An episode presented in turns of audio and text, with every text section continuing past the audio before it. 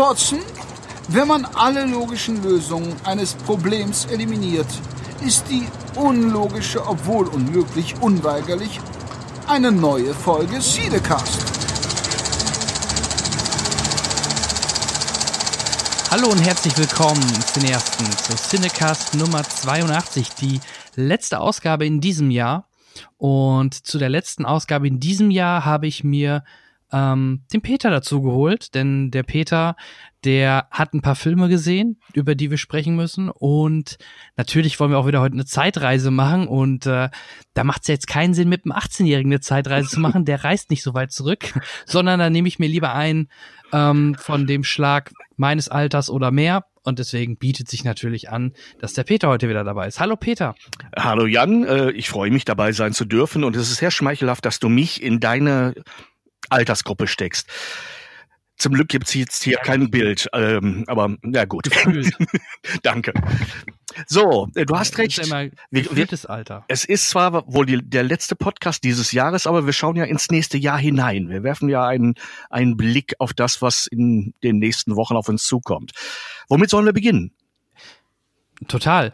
Ähm, wir beginnen gleich, denke ich, mit äh, einem Film unserer Liste. Nur jetzt, wo wir gerade, wo du gerade das Jahr 2020 äh, ähm, erwähnt hast, hast du denn schon was auf deiner Agenda gerade jetzt für Januar, wo du äh, in eine Presseverführung reingehst, wo du dich besonders drauf freust? Ähm, ich habe im Augenblick keinen so rechten Überblick, was in den nächsten Wochen gezeigt wird. Im Augenblick ist so eine kleine Winterpause, äh, so zwischen Weihnachten und Neujahr. Da ruhen auch die Filmverleiher und gucken sich ihre Boxoffice-Zahlen an. Darüber reden wir gleich auch noch bei einigen Filmen, die da was zu bieten haben. Und ähm, na, ich kann dir noch nicht sagen, worauf ich mich freue, worauf ich mich auf jeden Fall freue. Und das ist immer so ein Indiz bei mir, wenn ich mir sage, den würde ich mir privat auch nochmal angucken. Also ein zweites Mal gegen Geld und das von jemandem, der eigentlich äh, mhm. beruflich schon fast totgefüttert wird mit Filmen. Ähm, und das wird ähm, 1917 oder 1917 sein hatten wir letztens, glaube ich, schon mal kurz angerissen, diesen Film, aber er wirkt bei mir immer noch nach. Sam Mendes ist der Regisseur. Ähm, ich sag nur American Beauty und äh, auch, ich glaube, die beiden letzten Bonds waren, die zwar nicht von allen Fans wohl gelitten waren, aber doch einfach eine hohe, hohe Qualität haben. Er hat einen Film gemacht, der im Ersten Weltkrieg, nämlich im Jahr 1917 spielt. Und das Ganze beginnt mit einer Mission. Da können wir ja mal ganz kurz reinhören. Ihr Befehl lautet, gehen Sie zum Zweiten, im Wald von Quasi, anderthalb Kilometer südöstlich von Ekust. Übergeben Sie dies Colonel Mackenzie. Es ist der direkte Befehl, den morgigen Angriff nicht durchzuführen. Gelingt es Ihnen nicht, gibt es ein Massaker. Wir verlieren zwei Bataillone. 1600 Mann, darunter Ihr Bruder. Werden Sie es rechtzeitig schaffen? Ja, Sir. Genau. Das war, ich sagte es schon im Vorgespräch, Colin Firth, ne, was wir gerade gehört haben. Richtig, er hat einen von mehreren schönen kleinen Gastauftritten in diesem Film, wobei die Hauptfiguren für uns eher unbekannte Darsteller sind. Mhm. Ähm, es gibt zwar auch hier einen Auftritt von ähm, Benedict Cumberbatch, aber das, da, da, man sollte sich deshalb nicht, weil man diese Namen auf dem Plakat liest. Das sind kleine, sehr gut gemachte kleine Auftritte, aber die Hauptfiguren sind äh, bislang noch keine Stars. Es geht, wie gesagt, darum, eine Mission zu erfüllen, um ein ganzes Bataillon von Männern vor dem sicheren Tod zu retten. Das Ganze sozusagen noch ein bisschen sub äh, subjektiviert, also zum persönlichen Drama gemacht äh, für einen der beiden Jungs, die diesen Job ausführen sollen, weil es auch darum geht, dessen Bruder zu retten, der in diese Falle, die da sich anbahnt, tappen könnte.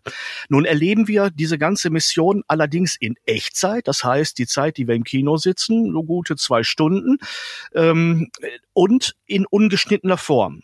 Ich sage das jetzt mal, auch wenn man es jetzt akustisch nicht wirklich sehen kann, in Anführungsstrichen, Strichen, denn ungeschnitten bedeutet für den Zuschauer, sie, es sind keine sichtbaren Schnitte. Dass hier technisch einige Dinge so gemacht worden sind, dass sie ungeschnitten aussehen, aber nur mit technischer Hilfe funktionieren es macht die Sache nur besser. Ähm, und das sorgt natürlich dafür, dass wir permanent als Zuschauer ganz nah dran sind. Da wird auch mit Musik ganz sparsam umgegangen, um uns nicht in so eine Art Kinowelt zu entführen, sondern uns eher in die Schützengräben und in den Stacheldraht zu locken und mit unseren beiden Helden ein wirklich haarsträubendes und ultra gefährliches Abenteuer zu erleben ähm, es gibt jede Menge Wendungen in dieser Mission, die die Sache immer wieder auf neue auf einen neuen Kurs bringen, der immer wieder neu und spannend ist. Ich habe äh, den Film jetzt vor einigen Wochen gesehen und ich muss sagen, er wird bei mir immer noch nach. Er beschäftigt mich immer noch. Zum einen, weil die Story recht gut ist. Klar, sie erinnert, und da ist es mir im Laufe der Zeit auch eingefallen, ein bisschen an den, an die, an die Prämisse aus Saving Private Ryan. Aber ähm, es ist vor allem auch das, wie es umgesetzt worden ist. Es reißt einen förmlich mit. Ja, das mit den Schnitten, was du gerade meintest, das hatte Birdman ja auch gemacht. Ähm, es gab natürlich Schnitte, aber man hat sie nicht wirklich gesehen oder sie wurden sehr gut touchiert oder versteckt. Und jetzt sehe ich es mal ähnlich wahrscheinlich bei 1917. Ähm, wäre denn 1917 für dich ein Film, was du gerade anfangs meinst, äh, wo du noch mal reingehen würdest im Januar? Definitiv. Also ich würde gerne mit mit mit Menschen, die ähm, ich sag mal ähnliches Interesse wie ich an Filmen haben und nicht nur nur in Anführungsstrichen auch zum Spaß mal sich ein bisschen berieseln lassen wollen, sondern die wirklich Klasse in dem Film erkennen können, handwerkliche Meisterschaft in dem Film erkennen können. Das Ganze als Konstrukt ist eine, ist eine wunderbare ähm, Handlungskonstruktion ähm, und natürlich die Umsetzung es, sowas, sowas macht mich echt happy. Ich weiß nicht warum, aber da flippe ich immer völlig aus, wenn ich sehe, mit wie viel Liebe und wie viel Perfektion so ein Film dann umgesetzt wird. Denn es gibt ja nicht einen Schritt von irgendwem im Vorder-, im Mittel- oder Hintergrund, nicht eine Bewegung der Kamera nach links, nach rechts, nach oben, die zufällig ist. Da stimmt alles auf den Zentimeter genau. Da ist jeder, jeder, jeder Schuss, jede Explosion, jeder, jeder Lauf von jeder Figur ist exakt choreografiert. Und wenn man jetzt mal davon ausgeht, dass äh, da ein Kameramann dahinter ist, dann ist der so eine Mischung aus, aus Bodybuilder und Balletttänzer. Der, der zeichnet mit, mit dem Kamerabild eine Geschichte nach, die uns äh, zu, zu einem Protagonisten macht. Und das ist ganz, ganz hohe Kunst. Ähnlich wie bei Saving Private Ryan, äh, die erste halbe Stunde, die ja auch einen unglaublichen Impact hat. Ähm, ich glaube, wer, die, wer diese halbe Stunde gesehen hat, ist danach einfach durch, weil äh, das geht so dicht an den eigenen, an die eigenen Nerven ran, das kann man nicht einfach nur so weggucken. Ja, die Ankunft in der Normandie war schon sehr beeindruckend schon damals und hat es dann ja auch im Grunde mit der Serie Band of Brothers, Hanks und Spielberg so weitergetrieben. Mhm. Ähm, 1917 hatte halt den Unterschied, ähm, dass es ja im Ersten Weltkrieg ist. Ähm, also yep. andere Helme, andere Waffen vielleicht oder leicht äh, äh, etwas ältere Waffen, nenne ich es mal so. Ähm, ja. Aber du sagst auch die Story und auch die Charaktere, das reißt auch mit, weil du hattest jetzt vor allem natürlich auf, bis auf das Technische eingegangen mit den, mit der Kamera ja. und mit den Fahrten und so. Aber du sagst halt auch vom, vom Inhalt her und vom Sound oder die Musik wird die, wird die dezent eingesetzt, wird die stark eingesetzt. Ähm, erzähl da noch mal ein bisschen was zu. Ähm, wie gesagt, Musik ist eher ein Thema, das nur ganz dezent im Hintergrund passiert und ganz punktuell eingesetzt wird, damit wir eben nicht in diese, ja, Kinorealität entführt werden, in der wir uns bei aller Action, die ja immer wieder aufkommt, aber auch sicher fühlen und spüren, das ist Kino. Jetzt ne, bläst auch der Soundtrack richtig und klar macht das auch nochmal Druck, aber es ist, äh, es ist auch immer ein deutliches Zeichen dafür, dass wir nicht wirklich dabei sind. Äh, die spannendsten Thriller oder oder äh, Slasher die passieren auch erstmal ohne Musik, um den Effekt, wenn dann das Böse aus dem Schlüsselloch kommt, äh, zu verstärken. Klar, dann knallen auch die Instrumente nochmal rein. Aber im Prinzip diese Spannung, die vorher erzeugt wird, wird ja auch immer durch, durch, durch Rücknahme, durch Minimalismus erzeugt. Dadurch, dass die Kamera sich wie, wie ein Suchender mal nach links, mal nach rechts dreht. Dass die Geräusche das sind, was wir hören. Nicht die Musik, die uns schon mal eine Viertelstunde vorher sagt, Mann, das wird gleich spannend oder jetzt entspannt sich alles oder mach, jetzt kommt die tolle Frau um die Ecke. Nee, darum geht es ja nicht, uns vorher alles zu verraten, sondern wir sollen selber ganz nah zeitlich am Hier und Jetzt sein. Und das ist das Motto dieses Films, das Hier und Jetzt, die Echtzeitbeobachtung und das immer drin sein. Es wechselt manchmal ein bisschen, weil es gibt auch ähm, Luftaufnahmen, Top-Shoots, wahrscheinlich aus einer Drohne, die uns für einen kleinen Augenblick ähm, aus der Szenerie heraushebt und uns diesen göttlichen Blick, den ähm, Deus Ex Machina gibt, der uns über, der uns Informationen gibt durch diesen Überblick, die die Protagonisten unten nicht haben. Das ist das Prinzip, das Hitchcock immer wieder angewendet hat, um Spannung zu erzeugen, indem er uns Protagonisten zeigt, die nicht alle Informationen haben, sondern wir als Zuschauer bekommen und dann hier in dem Fall, indem die Kamera mal für einen Augenblick über alles hinweg schwebt und wir sehen im Hintergrund, verdammt, die gehen in die verkehrte Richtung. Nein, das geht gleich richtig böse zur Sache und schon stellen sich die Nackenhaare auf und äh, du denkst, jetzt müsste ich ihn doch warnen, aber es macht keinen Sinn, im Kino rumzuschreien, aber ich tue es vielleicht doch du merkst, es, es ist so eine Art Kettenreaktion aus, aus Dingen, die sich eigentlich ähm, physisch gar nicht mehr vermeiden lassen. Also ich habe diesen Film sehr physisch erlebt. Also ich äh, war danach durchgeschwitzt, die Nerven waren runter. Ich weiß nicht, ob ich gezittert habe. Na, ich glaube, so weit ging es nicht. Aber es war spürbar, dass das eben nicht äh, nur auf der Netzhaut und dem Trommelfell alles passiert, sondern es ging deutlich unter die Haut. Okay, klingt immer noch äh, ähnlich wie beim letzten Mal sehr begeistert. Und das soll schon was heißen, dass du ja. ähm, in zwei Folgen hintereinander explizit auf den Film nochmal hinweist. Der kommt übrigens, ich habe nochmal nachgeschaut, am 16. Januar. Also Richtig. Ähm, haben wir sogar noch ein paar Wochen Zeit. Ähm, also ich würde dir gerne anbieten, da ich den auch gerne sehen möchte. Wenn du Lust und Zeit hast, können wir den gerne auch zusammenschauen. Super gerne. Also ähm, das ist die Sorte Film und da gibt's nicht allzu viele, die für mich in die Kategorie gehören. Einmal ist deutlich zu wenig.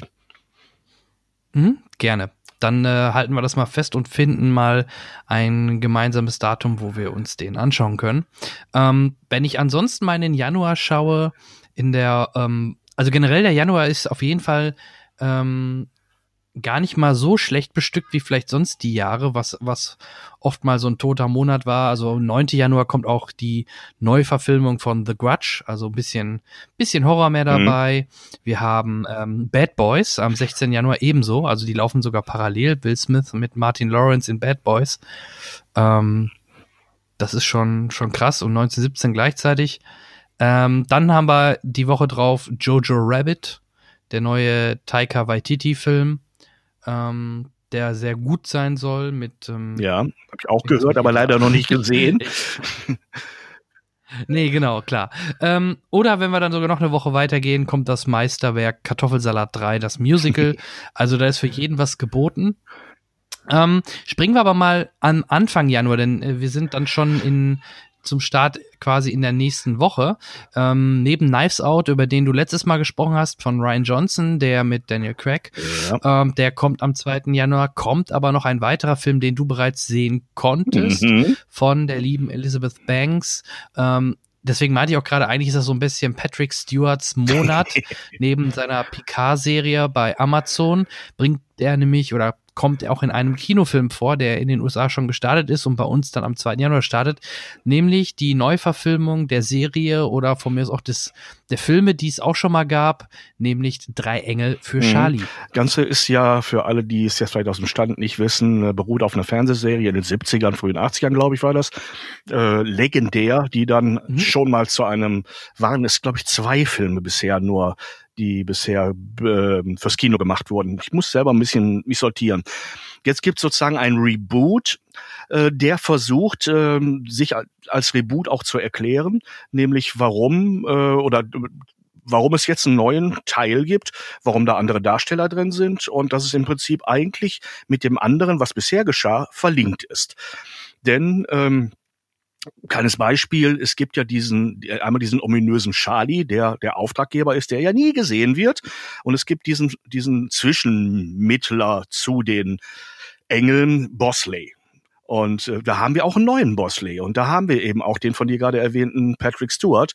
Und es wird irgendwann noch gesagt, so, meine Lieben, äh, Bosley, Bosley, ja klar gibt's mehr als einen Bosley. Denn Bosley ist sozusagen in unserer Organisation nur eine Art Dienstgrad. Wir haben immer mehr als einen Bosley. Und wir haben auch ganz viele Engel und äh, ne, manche arbeiten halt gerne so zusammen. Und jetzt haben wir hier halt diese drei Engel. Kirsten Stewart, Naomi Scott und Ella Balenska, wie heißt die? Balinska? Ich kann es kaum aussprechen. Ähm, aber natürlich entsprechend gecastet. Ähm, Mädels, die äh, auch mit nicht übertrieben viel Wäsche noch eine gute Figur machen. Und ähm, dann legen die Mädels los. Ich glaube, es soll eine besondere Qualität sein, dass Elizabeth Banks, also eine Frau, hier äh, maßgeblich mitgearbeitet hat, unter anderem Regie gemacht hat. Ich glaube, sie soll auch an dem, an dem Skript mitgedoktert haben. Was allerdings, äh, ich merke es nicht, sagen wir es mal ganz kurz und trocken. Ähm, es ist eigentlich ein sehr konventioneller Actionfilm. Er hat, ähm, wenn man ihm das durch diese vielen Frauen vor und hinter der Kamera äh, das Prädikat äh, feministisch geben wollte, ich hoffe, das tut eigentlich keiner, ähm, dann müsste man sagen, ja, unterscheidet sich eigentlich nicht sondern ähm, zeigt nur, dass Frauen auch genauso viel richtig und vor allem auch verkehrt machen können, wenn es darum geht, äh, Filme auf Tempo zu bringen. Denn Tempo ist ja ein ganz wichtiger Aspekt. Das Ganze soll ganz schnell sein. In den Action-Szenen wird, wird geschnitten, was das Zeug hält. Und ähm, es wird dadurch nicht immer logischer. Es gibt Dinge, die die, ich bin da auch leider ein bisschen in der Richtung etwas nerdig ähm, ähm, mit Unlogik mich aus dem Konzept, aus der Handlung reißen. Will nicht sagen, dass es nicht funktioniert, aber ich bin da auch ein bisschen sensibler wahrscheinlich als, als der Durchschnittszuschauer. Ich würde diesen Film zum Beispiel nicht unbedingt auf die Liste, muss ich dringend demnächst nochmal sehen, äh, stellen. Aber es war ein nettes, ja, eine nette Action-Unterhaltung, möchte ich mal sagen, äh, mit einigen wirklich guten Überraschungen und einigen, ja, was soll das, Überraschungen. Äh, insofern, es gleicht sich so ein bisschen aus und landet dadurch im Schnitt im Mittelfeld. Ja, ich glaube, man erwartet da jetzt auch kein Meisterwerk von dem Film. Ähm, also ich habe es jedenfalls sicher erwartet, auch nach dem Trailern wirkt es wie sehr leichte Kost, ja. Actionkost, ähm, mit einem neuen Cast, wie du schon sagtest. Ähm, ja. Wie gesagt, die, das sind ein paar Überraschungen drin, die versuche ich mir natürlich zu verkneifen, damit diejenigen, die sich den Film dann hoffentlich auch mit Genuss ansehen, ähm, nicht äh, von mir schon gespoilert wurden, weil es gibt ein paar, hm, paar Sachen, die, ja, da guckt man wirklich ein bisschen aus der Wäsche und fragt sich, ups, konnte das sein? Warum jetzt? Aha. Was zum Beispiel witzig ist, das schaffen sie auch, einen tollen Abspann. Denn da tauchen alle Engel, die noch leben, die es jemals auf äh, dem Bildschirm oder der Leinwand gegeben hat, sozusagen als Kolleginnen in kleinen, netten Szenen nochmal auf. Das macht natürlich Spaß, das rundet die Sache wirklich sehr okay. amüsant nochmal ab. Okay, okay, verstehe. Ja, also ich glaube, es wird auch bei dem Film bleiben. Ich glaube, es wird keine Fortsetzung geben. Beim letzten Cast, da war ja Drew Barrymore mhm, zum Lucy Beispiel Lou. dabei, Lucy Lou. Und die dritte weiß ich gerade nicht. Das war natürlich auch ein sehr spezieller Cast. Weißt du es noch, wer der, wer fehlte noch? Nee, ich vergiss immer die dritte. Wahrscheinlich ist das Konzept, dass immer zwei Bekannte und eine Newcomerin dabei ist. Ich müsste nachschauen, ich weiß es wirklich nicht. Ja, ja, ich komme auch gerade nicht drauf, aber gut. Okay, ähm, ja, habe ich jetzt auch nicht so viel erwartet, muss ich ehrlich gestehen. Also, ja, leichte Kost, ja, wie du schon aber sagtest. Wir haben, wie gesagt, jetzt schon zwei Filme, die am 2. Januar starten. Und es gibt noch einen dritten, mhm. bei dem es vielleicht, sich vielleicht wirklich lohnt, den ich kurz erwähnen möchte. Judy. Judy heißt der Film, handelt von Judy Garland. Das ist die Frau, die irgendwann mal als ganz, ganz kleines Mädchen unterwegs war zum Wizard of Oz. Ähm, ne, wir ah, erinnern uns. Yeah. Ja, die wurde dann eine große, reife Frau, hatte Probleme der unterschiedlichsten Art, ließ kaum ein Fettnäpfchen oder Whiskyglas aus, also hatte auch Probleme mit dem Alkohol. Ähm, war auch die Mutter von oder ist die Mutter von zwei Menschen, die wir Filmfans kennen, Warren Beatty und Liza Minnelli. Nicht, dass sie die ganze Zeit die Sorge, das Sorgerecht über ihre Kinder hatte, aber sie ist immerhin die Mutter. Und in dieser Rolle äh, geht mal wieder René Selweger auf, die sich hier voll und ganz reinbegibt und äh, sowohl äußerlich als auch vom ganzen Habitus diese beeindruckende Frau, die ähm, auch eine große Sängerin war in ihren späteren Jahren, ähm, ähm, sehr gut nachempfindet und die ganze Dramatik diese, die, dieser Biografie wirklich schön verkörpert, also schön auch im Unschönen natürlich schön. Ein Film, dessen Titel wir, ich bin mir sicher, auf der Oscar-Liste wiederfinden werden. Vielleicht nicht bei den ganz Großen, aber bei einigen. Und René könnte durchaus auch eine Nominierung bekommen. Ja, ähm, mal wieder ein Film über eine berühmte Ver äh, Person aus der Vergangenheit hatten wir ja im letzten ein, zwei Jahren häufiger, also gerade dann auch mhm. im Musikbereich. Ähm, das ist jetzt mehr im Schauspielbereich, ne? Oder singt sie auch? Ja, Musik, sie, sie singt Doch, ganz ja, viel, ne? weil nachdem das Kinderstar, Kinderstar sein, äh, wenn das einmal durch ist in Hollywood, dann reißen die Karrieren meistens ab. Ja, auch eine Drew Barrymore hat lange gebraucht, um mal wieder nach überstandener Alkoholsucht äh, wieder, ne, ich sag ja Dreigel für Charlie, eine Rolle zu bekommen. War ja, Ja, auch mal Kinderstar. Zwar nicht von dem Kaliber einer Judy Garland, aber immerhin Kinderstar. E.T., glaube ich, war es, ne? Ja, Ich meine auch, E.T. müsste es gewesen sein, da war sie das Mhm. Mädchen, ne? Ja, ja, ich glaube. eben. Genau. weil- Ja, äh, nur, nur am Rande mal Leon erwähnt. der Profi, aber Leon der Profi war Natalie Portman. Richtig. Und bei der gab es zum Glück keinen großen Bruch. Die hat auch durchgehend eine, eine sensationelle Karriere hingelegt, finde ich. Ja, also ich weiß nicht, die letzte Zeit ist, glaube ich, gefühlt ein bisschen ruhiger geworden. Da kam dieser, den habe ich immer noch nicht gesehen, Ja. dieser Netflix-Film, die Auslöschung. Und davor Ist, ist nicht jedermanns Sache, aber ich habe ihn, ich habe ihn gesehen und habe mir gesagt, oh schön, ich glaube, den, den muss ich noch mal sehen, um ihn überhaupt zu verstehen. Ähm, ich sehe sie aber einfach gerne, weil sie spielt gut. Egal, ob das der Film jetzt jedem gefällt oder nicht, aber als Schauspielerin ist sie einfach ein Kracher. Und ähm, wo war es? In, in Tor, in dem ersten war sie doch auch dabei. Im, Genau, jetzt im, im noch? letzten Tor, äh, ja, im letzten Tor taucht sie noch mal kurz auf und im nächsten Tor spielt sie ja wieder eine große Rolle. Jetzt 4. ja, und, und Black Swan war natürlich auch ein Riesending. Also, was sie da geliefert hat, schauspielerisch. Ne, also, die hat Potenzial, die Frau ohne Ende. Man darf die einfach nicht unterfordern. Gute Skripte an gute Leute und dann gibt's gute Filme. Genau, ich schau mal gerade. Avengers, genau. Äh, boah, viele Sachen, die ich notiere, Essen, Auslöschung, haben wir gerade gesagt. Viele, viele Produktionen, die ich jetzt nicht so kenne. Das Geheimnis der zwei Schwestern, das sagt mir irgendwie wieder was. Jackie, Komm. die First Lady. Aha, okay. Oh, ja, ja, da Dann stimmt. Side of Cups, Thor, Duck Kingdom. Ja, aber nach Thor war, waren das alles Filme, die eher, vorsichtig gesagt, unter ferner Liefen liefen. Also, ja. Ja, es waren nicht nur die ganz großen Sachen bei, aber zum Beispiel auch Star Wars. Ne? Mhm. Oder? Ja, klar, genau. Star Wars in der Prequel-Trilogie, absolut klar. Ja. Mhm. Ähm, ich glaube, das Stichwort könnten wir jetzt mal aufgreifen und nochmal, weil er läuft ja schon. Wie, wie läuft er eigentlich? Ich habe die Zahlen nie gehört. Weißt du, wie der Aufstieg Skywalkers Ja. beim Publikum ankommt? Also, in Zahlen? Star Wars, genau, Episode 9. Ähm, wir, ich muss dazu sagen, wir haben jetzt heute den 29. Dezember, Sonntag, äh, spätnachmittag, Abend.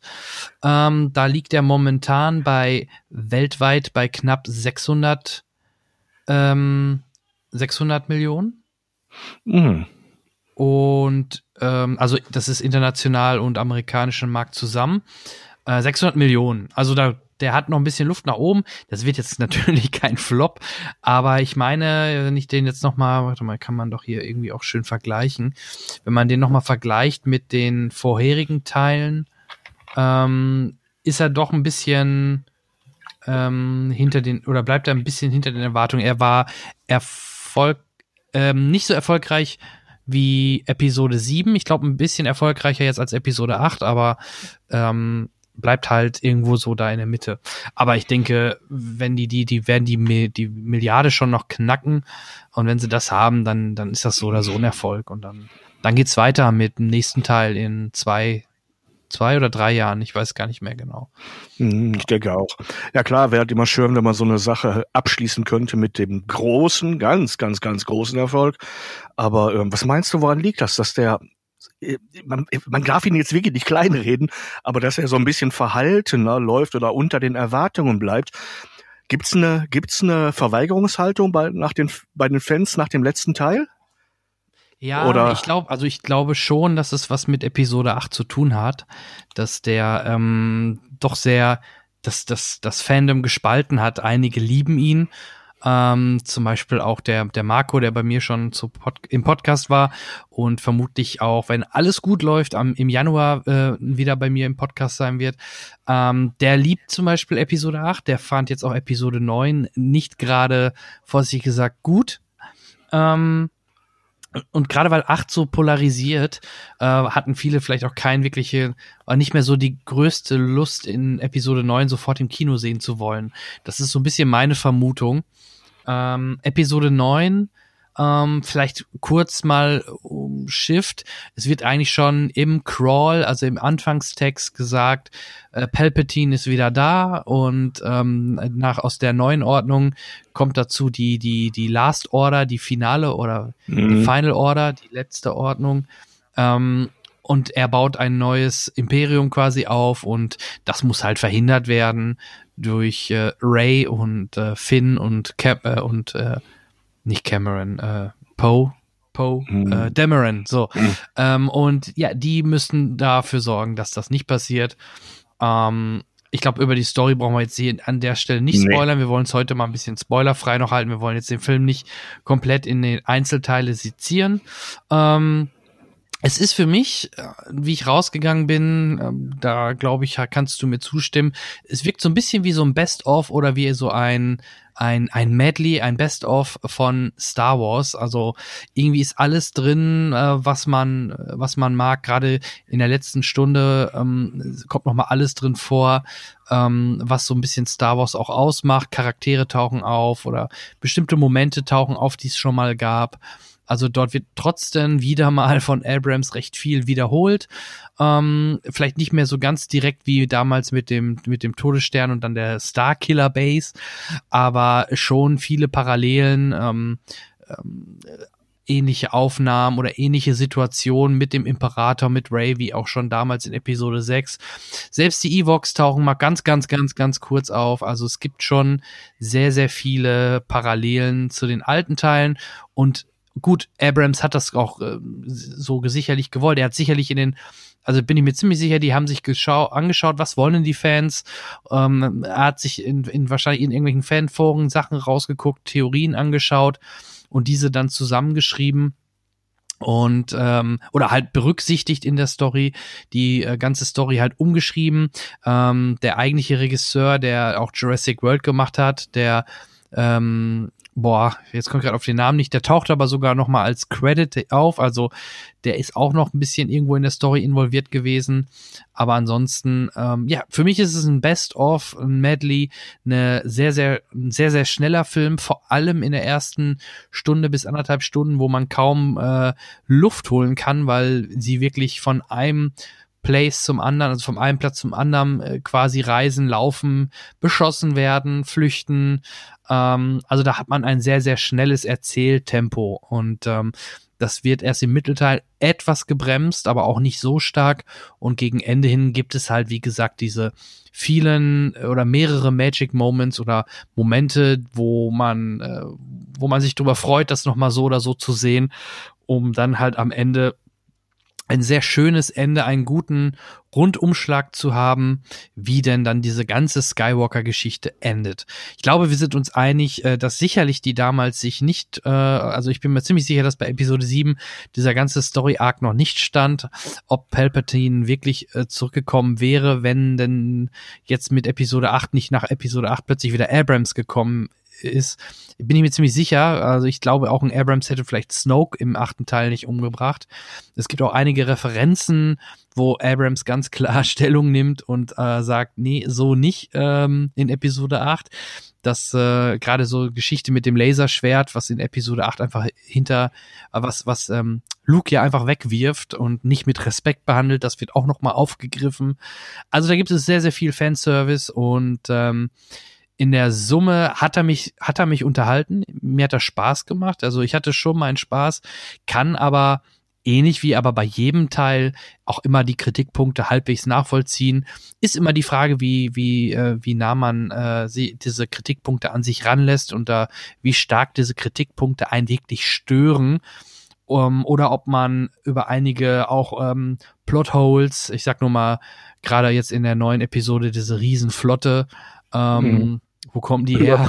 solche Geschichten. Also, wenn man die, wenn man solche Sachen quasi beiseite lässt, ähm, hat man oder kann man auf jeden Fall meiner Meinung nach sehr viel Spaß mit dem Film haben und hat schon einen schönen Abschluss, aber vielleicht haben sich einige eher ähm, einen Anschluss an Episode 8 gewünscht. denk mal drüber nach, Episode 8 endet womit? Mit diesem Jungen, der mit, mit der Macht äh, den Besen bedient und äh, dort was kehrt, was so ein bisschen ja zeigen soll in Episode 8, es gibt noch viel, viel mehr Kinder und Menschen, die diese Fähigkeiten der Macht haben. Und darauf hätte man ja auch aufbauen können, dass dort deutlich mehr junge Menschen, Jedis wieder hervorwachsen und auftauchen. Ne? Dass, dass es am Ende nicht endet mit ja Skywalker oder wer auch immer, also Skywalker eher nicht, aber Ray ist dann quasi so die letzte Jedi ähm, und da gibt's dann erstmal nichts. Man hätte es ja auch so aufbauen können, dass sich wieder deutlich mehr Jedis entwickeln und dass man eher wieder Richtung Prequel-Serie geht, dass man dort wirklich einen ganzen Orden von Jedis hat. Aber das gibt's halt jetzt nicht. Und ähm, ich glaube, das sind so die Punkte, die vielleicht auch welche dann gestört haben, die gerade Episode 8 gut fanden, dass man da viele Punkte nicht aufgegriffen hat, die in Episode 8 gesetzt worden sind, gelegt worden sind oder eine bestimmte Richtung gelegt worden ist, sondern gefühlt Episode 8 ähm, auch hätte man sich komplett schenken können. Also ich glaube, man kann auch Episode 7 und direkt 9 gucken, ohne dass man äh, Probleme hat, die Story zu nach, nachzuvollziehen. Mhm.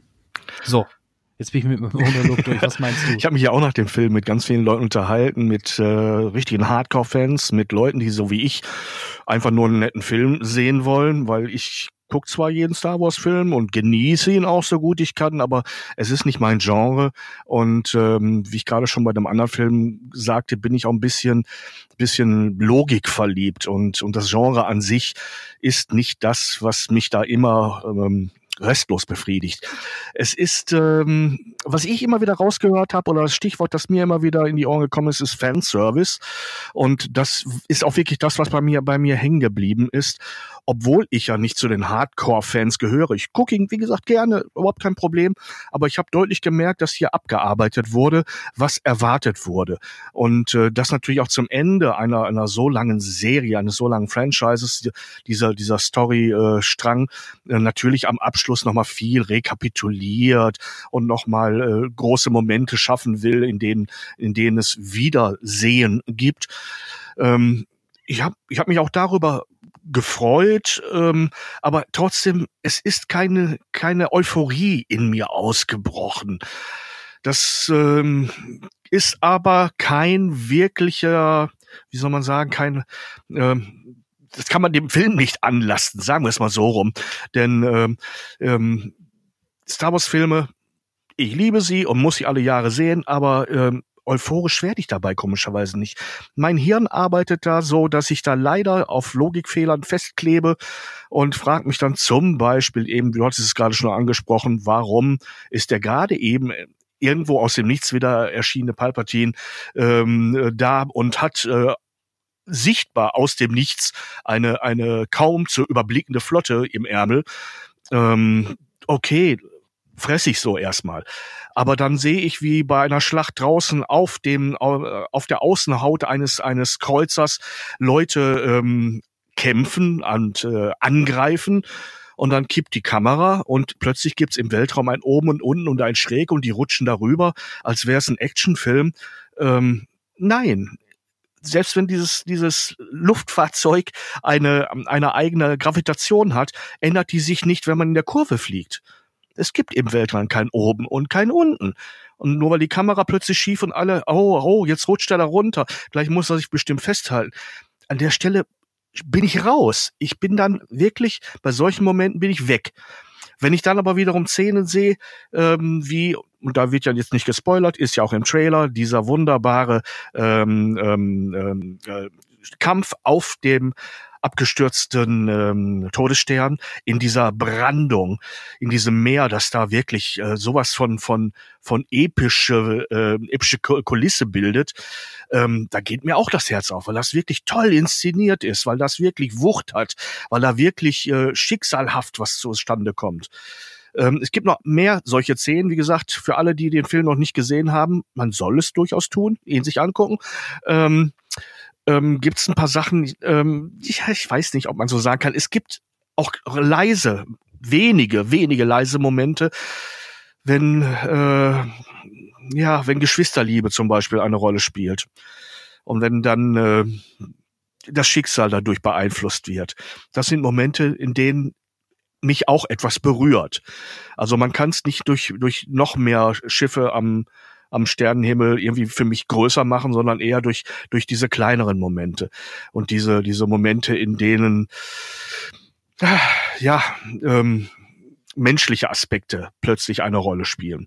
Die haben mir sehr, sehr gut gefallen. Natürlich sind auch ganz große, mächtige Bilder drin. CGI-mäßig, glaube ich, ist das Top of the Art. Äh, was da irgendwie, man muss sich nur den Abspann angucken und mal versuchen, sich grob vorzustellen, wie viele Leute da gerade an einem vorbei, namentlich vorbeigeschleust werden, die zum Großteil eigentlich für die technischen Aspekte und, und die Bildgestaltung äh, zuständig sind. Da ist, da ist so eine Power drin. Das ist unglaublich.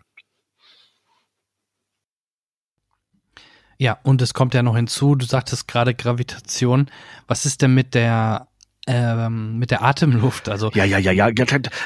Ich habe den jetzt nicht in der in dem im Ohr, äh, im Ohr direkt irgendwo ähm, auf einem Planeten gesehen. Ne? Also selbst da hakt's ja schon ja, neben neben der Ja, und dann, dann, dann habe ich eben im Nachgang mit mit echten Fans gesprochen, die sagen, das musst du jetzt einfach mal so hinnehmen. Das ist etwas, das als Fan siehst du das auch, aber du nimmst das einfach mal hin und und gestattest das. Und dann weiß ich, warum Star Wars ähm, so etwas Religiöses hat, weil du erstmal bestimmte Dinge einfach so hinnehmen musst.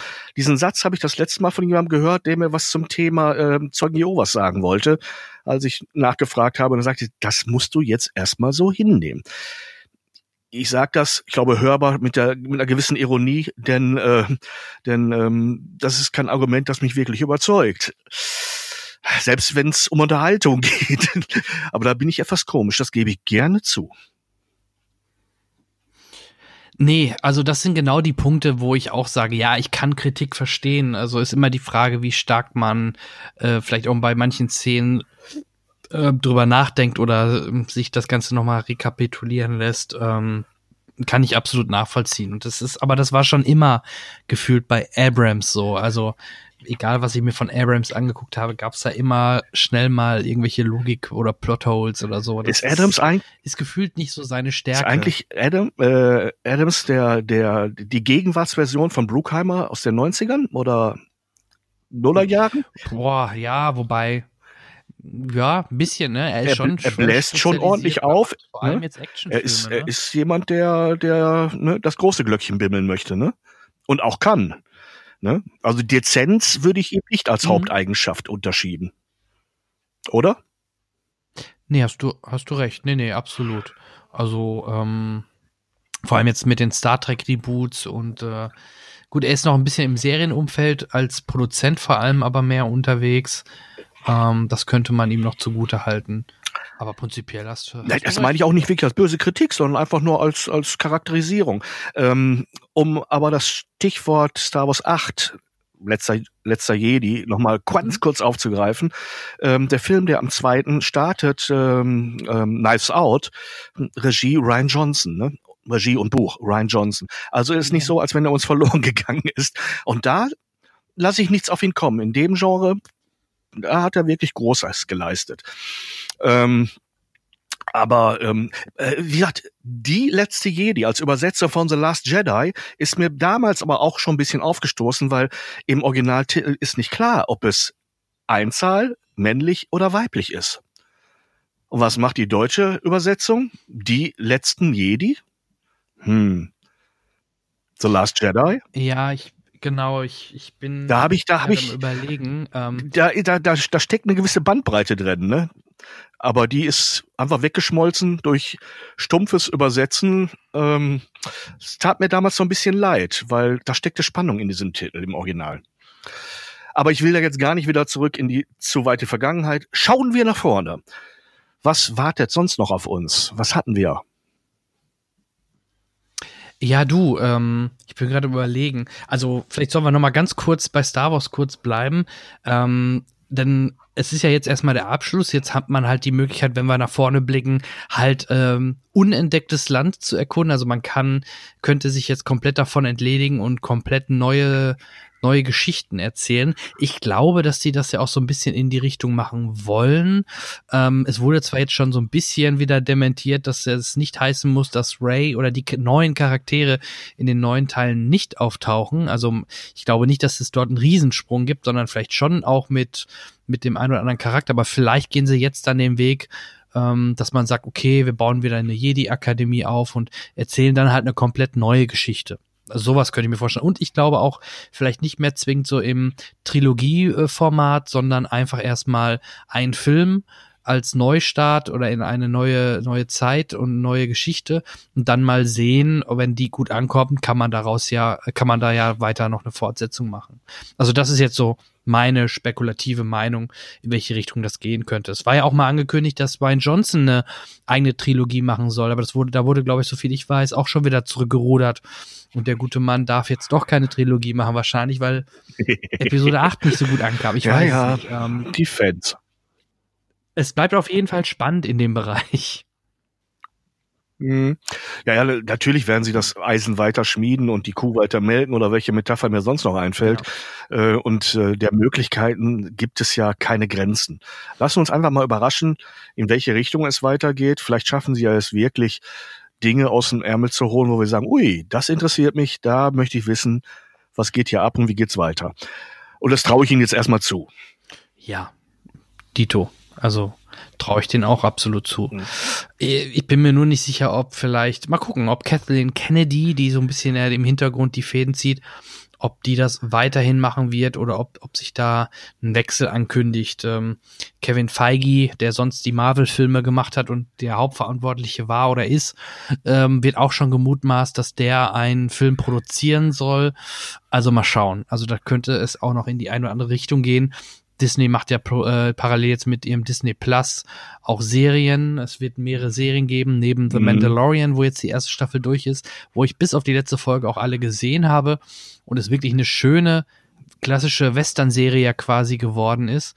Ähm, macht das schon Spaß. Ähm, und ich bin sehr, sehr gespannt auf die äh, Obi-Wan Kenobi-Serie mit Evan McGregor. Also da stelle ich mir auch recht viel Potenzial vor Oh, ja. ihn in der Serie zu sehen, quasi nach Episode 3, vor Episode 4, wie er vielleicht nach Tatooine kommt oder was er auf Tatooine macht. Und da gibt's ja auch vielleicht noch die ein oder anderen ähm, Schnittstellen, die man dann Richtung Episode 4 aufbauen kann. Vielleicht sogar sieht man den kleinen Luke Skywalker als Jungen da an der ähm, bei, bei, da wo er zu Hause ist, ich weiß gar nicht mehr, ja, weiß, was ich meine, da wo er wohnt halt, äh, weil Ja. die kennen sich ja, er kennt, glaube ich, ja den alten Ben Kenobi, wenn ich das noch richtig in Erinnerung habe. Äh, aber vielleicht gibt's da auch Querverweise, Mm, da ja. gibt's halt viele Möglichkeiten. Da bin ich jetzt auch vor allem gespannt drauf und deswegen lassen die sich ja auch momentan ein bisschen Zeit mit der, äh, mit der ist das falsche Wort, mit dem, oder mit der neuen Serie, äh, mit dem neuen Kinofilm, so, sorry, ganz durcheinander. Mhm. Naja gut, solange es Material gibt für die Fans, Ja, darf man auch mal ein bisschen geduldig sein. das wird gemolken. War, war ja teuer für Disney, also das wird so schnell nicht aufhören. Nee. Jo, ähm, hast du eigentlich den, den äh, aktuellen Bond-Trailer gesehen? Ja, habe ich gesehen. Sieht wieder Weil sehr action Bei Star Wars fällt mir gerade eben ein, dass das eigentlich ist die Weihnachtszeit, auch Bondzeit, aber clevererweise ne, versuchen die jetzt nicht auf, auf Kon äh, Konkurrenzkurs zu gehen. Äh, das würde beiden Filmen schaden. Der ist ja in Richtung April, 2. April geschoben, aber der, der Trailer macht doch schon Bock, oder? Ja, also ich habe da auch schon wieder Bock drauf, vor allem weil es auch gefühlt schon wieder ewig lang her ist. Äh, hat man automatisch äh, wieder Bock drauf, also total. Und die Action und ich, ich mag halt Daniel Craig und äh, seine trockene Art. Ich, ich denke, dass man da schon viel Spaß haben kann. Ich befürchte, dass der Christoph Walz Auftritt auf diese Szene in dem Trailer, dass es dabei bleibt, dass man ihn wirklich nur mal äh, dort quasi als Stimme ich dir zu. im Verhör mit ihm sieht und das war's dann, glaube ich, weil dann doch schon das Hauptaugenmerk Mhm. auf äh, den neuen äh, Antagonisten gelegt wird, vermute ich. Remy Malek, genau, ne? Remy Malek. ja. mal wieder, ja, mal wieder sozusagen das aktuellste vom Neuen, ähm, was die Schauspieler hergibt, Schau Schauspielerei hergibt. Ähm, das ist ja meistens so. Das war ja bei Walz nicht anders. Der ähm, ist ja kurz vorher erst und dann mit zwei Oscars äh, in den Staaten durchgestartet und schon grapscht sich äh, die Firma Broccoli ähm, solche solche solche Sterne und macht sie zu zu den Bösewichtern getreu dem Motto jeder Held ist nur so gut wie sein Bösewicht böse ist ne? und da braucht man gute Leute und äh, der Tradition bleibt man ja anscheinend dann auch treu Ja, absolut. Ähm, Und ich finde halt, Rami Malek sieht aber halt auch schon in dem Trailer wie so ein typischer Bond-Bösewicht aus. Also das, das passt, glaube ich, schon ganz gut. Mhm. Ich glaube, da, da kann man Spaß dran haben. Ja, viele haben ihn ja in Bohemian Rhapsody gesehen und geliebt und abgefeiert dafür, dass er den, den Freddie Mercury Part so genial gemacht hat. Hattest du ihn in dem Remake von Papillon gesehen? Da hat er den mhm. Part von, von Dustin Hoffmann übernommen. Und mhm. da hat, hab ich ehrlich gesagt vorher gedacht, wie kann man so einen Film überhaupt neu machen, aber das denken alte Menschen wie ich sowieso immer, wenn sie an ihre Klassiker wieder aufgefrischt werden. Aber er hat mich überzeugt, schon da. Also ich hatte ihn da schon am Plan und sagte, wow, wie kann man echt so eine prägende Rolle, die so, so, so monumental gut gemacht wurde, äh, zu was eigenem umformen. Und äh, ne, der Mann, der Mann ist gut, sage ich jetzt mal. Aber das wissen inzwischen viele. Ja. ja. Das stimmt. Nee, den habe ich nicht gesehen, aber den, ich habe es damals mitbekommen, dass der lief, aber ich kam zu der Zeit nicht leider mir den Film anzuschauen. Mal schauen, wenn er mal über ein Streaming-Video läuft. Mhm. Schau mal einfach rein. Äh, es lohnt sich äh, alleine für ihn. Ansonsten, ich glaube, der hatte auch keinen großen Erfolg, weil ähm, ja, ne? ja, es gab so einige Remakes in den letzten Jahren, bei denen man äh, das Publikum vermisst hat. Im ne, im Kino. Ja. Ich habe noch einen Trailer. Und bei einigen auch sehr zurecht. Ja, was denn? Hast du den Trailer gesehen zu dem neuen großen Meisterwerk von Regisseur Christopher hm? Nolan? Ja, ich bin, ja, ja, ich bin verwirrt. Oder ich war danach verwirrt. Und ähm, es sah so aus, als wenn äh, ja, wie soll man sagen, ähm, als wenn das richtig ist, dass ich verwirrt bin. ähm, ja, man wird nicht wirklich schlau äh, aus dem wie, Film, wie, ne? Darauf wolltest du hinaus. Nein. Ja, er, er, er scheint, er scheint, ich, ich, ich mutmaß jetzt einfach mal so, äh, er scheint Aspekte von, äh, wie hieß sein letzter Film nochmal? Verdorr ich nochmal. Naja, der äh, letzte, ähm, du, du, meinst wahrscheinlich Inception? Du meinst Nein. eher Inception, der Nein. letzte Film von ihm war nicht Dunkirk, Nein, war, war Dunkirk, nee, das war, war der Weltkriegsfilm. Dunkirk, Dunkirk, ja, entschuldige. Ähm, und so ein bisschen, und so ein bisschen, ähm, ich komme gleich drauf. Äh, Memento, ne? So ein bisschen ja, rückwärts laufende Zeitströme. Genau, es geht auf jeden Fall irgendwie um Oder Zeit, Erzählweisen. Richtig, ja. Also die Story ist ja auch noch nicht wirklich ja, also bekannt. Das, ne? ähm. Nee. Aber die Bilder hatten schon was. Aber ich habe echt nichts geschnallt so richtig. Mhm. Es gibt noch so, so, so vage An, Anklänge in mir. Und ich glaube, es ist durchaus gewollt. Man will nicht zu viel verraten, äh, das Pulver jetzt schon verschießen. Aber ähm, er, er löst irgendwas in einem aus und man weiß noch nicht genau was. Ne? Hier ist auf jeden Fall und, wieder Michael ähm, Caine mit dabei, ne? wie in bei allen anderen sieben neuen Filmen zuvor auch, wobei er bei Don Dunkirk nur zu mhm. hören war ähm, aber der ist ja irgendwie immer mit an Bord. Dann, äh, ich habe mir hier mal den Cast aufgerufen, rufen, ähm, den kannte ich weniger, den äh, wirkt auch der, wie der Hauptprotagonist, weil er im Trailer eigentlich auch einen Fokus hat, den John David Washington. Der hat zum Beispiel Aha. bei Malcolm X, Ballast oder Black, äh, wie hieß es, Black Kuckuck, Black Kakax, nee, wie schreibe Black Kuckucksklan. Ja, genau. Du, ja. Wird so ausgesprochen? Ja, weil schreibt sich furchtbar. Ja, ja, ja genau. Kuckucksklan. Äh, da spielt er. Das ist die merkwürdige mit. Schreibweise. Aber ich hatte den vorher noch ja. nicht so wirklich oder noch nicht so stark im Fokus, den Mann. Also da bin ich mal sehr gespannt, weil das ist ja dann ähm, mhm. schon direkt eine Hauptrolle. Und äh, ja, natürlich Robert Pattinson, den man im Trailer nur kurz sieht, den neuen Batman quasi, taucht hier bei ja. Nolan auch schon auf. Ähm, dann im Cast ist Aaron Taylor Johnson, das ist der Kick-Ass-Darsteller zum Beispiel. Und Kenneth Brannigan spielt auch mit, der, glaube ich, ja auch bei äh, Dunkirk ja. mitgespielt hat. Also er bleibt da oft seinen ja. treuen Schauspielern oder seinen, seinen Schauspielern ja. treu, sagen wir so während er, während Gansberg nebenbei, glaube ich, wieder auch an der nächsten ähm, äh, Agatha Christie Hercule Poirot Verfilmung arbeitet, ne? Genau. Wenn ich das richtig sehe. Ja. Müsste jetzt nämlich gerade auch die, die, die Arbeiten für, für, ich glaube, es soll Tod auf dem Nil werden. Ja. Ähm, ich weiß nicht, wie weit die Dreharbeiten sind, aber anscheinend ist man mitten in der Produktion. Ja, wäre ja schön. Vielleicht, vielleicht kriegen sie ihn ja bis Ende 2020 äh, in die Kinos. Hätte ich wieder Lust drauf. Ich würde mich freuen. Ja. Ähm, mhm. Ansonsten hat ich er das Ganze wieder natürlich mit IMAX 70 Millimeter analog gefilmt. Also da wird auch optisch wieder was zu bieten sein.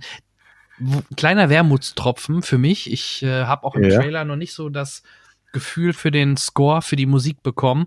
Äh, leider hat Hans Zimmer ähm, äh, abgesagt, weil er parallel, boah, irgendwo für jemand anderen einen Score macht. Muss ich gleich nochmal nachschauen. Äh, aber stattdessen macht das Ludwig Göransson, der zuletzt auch einen Oscar für den besten Score bei Black Panther gewonnen oder Black Panther gewonnen hat. Also, Echt? Sonst war eigentlich Hans Zimmer immer gesetzt bei, bei Nolan, ne? Ja. Nee, den hatte ich jetzt so nicht auf dem Plan. Aber gut, äh, es gibt neben Hans Zimmer noch zwei, drei andere, die es können. Äh, insofern, ähm, äh, Hans Zimmer Soundtracks sind auch immer erkennbar Hans Zimmer Soundtracks. Und, und das kann schon eine ablenkende Qualität kriegen irgendwann, finde ich. Ne? Äh, du, Trotz absolut. aller Qualität. Ich, ähm aber es ist manchmal so, dass die Musik einen ja, ja so ein bisschen wegzieht vom vom Film, weil man sagt, oh, das ist doch und es geht so, man, die Musik nimmt einen mit, ne? Und ja. äh, man bleibt so wenig im Film. Ja, ich bin halt ein großer Freund oder Fan auch von ähm, von ihm und habe auch Karten übrigens für Oberhausen 2021 März bin oh. ich da, wenn er live dort performt, er selbst. Ähm, da freue ich mich jetzt schon, schon sehr, sehr drauf. Und ach genau, ich glaube, er macht den, korrigier mich, macht er nicht den Soundtrack zu dem äh, neuen Dune, der nächstes Jahr kommen soll? Ich glaube ja. Ich glaube ja. Auch da bin ich gespannt drauf. Aber das ist ja noch ein bisschen hin, bis der äh, das Licht der Leinwand erblickt, ne? Ja, immerhin das nächstes Jahr. Also das ist ja, ach, ja mal, wenn alles klappt. Zum Weihnachten hin soll, soll der nächstes Jahr kommen, ja. Dann mhm. hat's Hast du recht, hat es noch ein bisschen Luft, aber wer spielt da mit? Rebecca Ferguson.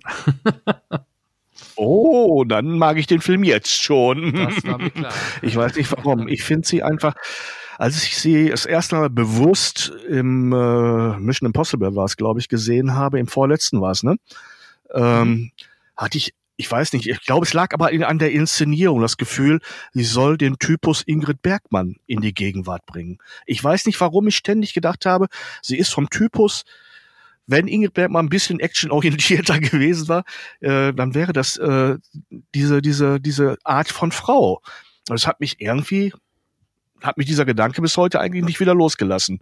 Ne? Ja. Also wenn ich an die alten, alten Hitchcock-Filme mit Ingrid Bergmann denke, sie ist genau von, von der Mimik her schon alleine. Und irgendwie, tja, ich will nicht sagen, dass sie mein Beuteschema ist, aber ich fühle mich dann doch irgendwie sehr angesprochen. Ja, ist eine tolle Frau. Hm. Also das kann man äh, ganz neidlos und äh, mit vollem Ernst so sagen, ne? Absolut. Und ähm, Du, ähm, wenn wir gerade schon bei Trailern sind, neben Tenant, ja. wo ich wie gesagt vom Trailer aus noch ein bisschen ernüchtert bin, aber ich, ich habe da einfach meine Hoffnung, dass das was wird. Ähm, ist ja vielleicht auch nicht schlecht, wenn man im, im Trailer nicht schon die, die, den, den, den ähm, Kicker oder die, das Hauptmotiv vom Film schon erklärt. Ist vielleicht nicht verkehrt. Ähm, aber es kommt auch ähm, ein neuer Top Gun, Maverick, Tom, ha äh, Tom, ja. Tom Cruise ist zurück. ja, ja, ich glaube, es war sogar, es ist sogar seine Produktion. Ne? Irgendwie hat er wohl selber äh, das vorangetrieben. Ne? Ich habe den Trailer auch gesehen und ähm, du bist mehr, mehr ein, ein, ein, in Anführungsstrichen Kind der 80er, als ich es bin. Ähm, ja. Ähm, ich bin dann doch eher in den 70ern verhaftet. Die 80er, da sind viele Sachen passiert. Da war ich so in der, in der Zwischenphase meiner Entwicklung. Nicht mehr Teenager, aber auch irgendwie noch nicht genügend im Schädel und äh, ne, auf dem Kerbholz, um äh, abgeklärt zu sein. Vieles in den 80ern hat mich genervt. Und leider gehörte Top Gun auch dazu. Da, ja. ich bin da nie ja, so wirklich warm mit geworden. Jerry Bruckheimer ja, Produktion und auch jetzt beim neuen Maverick ist Jerry Bruckheimer mit dabei. Ähm, mhm. Ich finde den Cast ganz spannend. Natürlich Tom Hanks, klar. Äh, Tom Cruise, mein Gott, jetzt schon wieder. äh, Tom Cruise natürlich. Ähm, vor allem auch wieder ja. geil, dass er die, die äh, zum Teil wirklich selber fliegt. Auch jetzt nicht die, die Stunts-Manöver, aber so gerade Flüge ja. oder so fliegt er selber und das ist schon ziemlich geil. Ähm, aber es spielt halt auch ein Miles Teller mit, über den ich mich freue, ein Ed Harris mal wieder zu sehen oder ein John Hamm. Mhm. Ähm, müsste eigentlich eine gute Mischung geben. Und wenn er den Mentor, den Lehrer spielt, ähm, ja, warum nicht? Ne? Und er sieht ja immer noch aus wie früher, von daher. Das ist ja das Verrückte. Ja, ist erstaunlich. Alter. Also wirklich, ich frage mich, ja, der wird zu Hause irgendwo ein Bild von sich hängen haben, das jedes Jahr ein bisschen älter wird. Hm? Ja. Ja, der, also es ist erstaunlich, wie, wie gut sich äh, Herr Cruz, der ungefähr eher so meine Altersklasse ist, hält. Und das kann ich ja nur mal beurteilen, weil ich sehe, äh, wie es einem ergehen kann, wenn ich täglich am Spiegel vorbeikomme. Ähm, ich würde gerne noch mal einen Halbsatz, ich, wir sind heute sehr chaotisch, also ich zumindest, äh, auf, auf Hans Zimmer zurückkommen. Kleine Quizfrage. Gerne. Weißt du, wie seine Band hieß, mit der er einen großen Hit hatte? Oder oh. welchen Hit er hatte? Das ist nämlich, fällt eigentlich auch, glaube ich, in die 80er. Es war der Eröffnungssong von MTV. Video Ach, Killed the Radio Star, The Buggles. Das war die Band von einem gewissen Hans Zimmer in Ach, jenen Tagen, bevor er, doch, liest dich da mal ein. Ja, kleines unnützes Wissen am Rande. das ist ja Wahnsinn. Hans Zimmer and the Buggles, genau. Tatsache. Nee, das ja. hatte ich gar nicht auf dem Schirm. Er war, er war ja, einer, cool. er war einer von dieser, dieser ominösen Band One Hit Wonder, aber immerhin ein Ding, das man über Dekaden kennt, ne? Ja, Video killed the radio star. Nein, ich singe nicht. Nein, ich singe, nein, ich singe nicht. Nein, er spielt, glaube ich, Tasten. Ah, er stand mit auf der Bühne. Ja. Ja, ja, Tasten. Hm, ja, du siehst, cool, cool. Danke. Die Wege des Unterhaltungsbusiness sind sind verworren, aber führen manchmal doch zu höchsten Tönen. Vielleicht spielt er das Jahr 2021 als äh, Startsong, wenn, wenn, wenn die Bühnenshow äh, losgeht. Wenn er das macht, weißt du äh, warum. Dann darfst du wissend nach rechts und links schauen, das Köpfchen schieflegen und sagen, ja, ist klar, Buggles, kenne ich. Nee, genau. Das war er früher. Ja, Oder als Orchesterversion.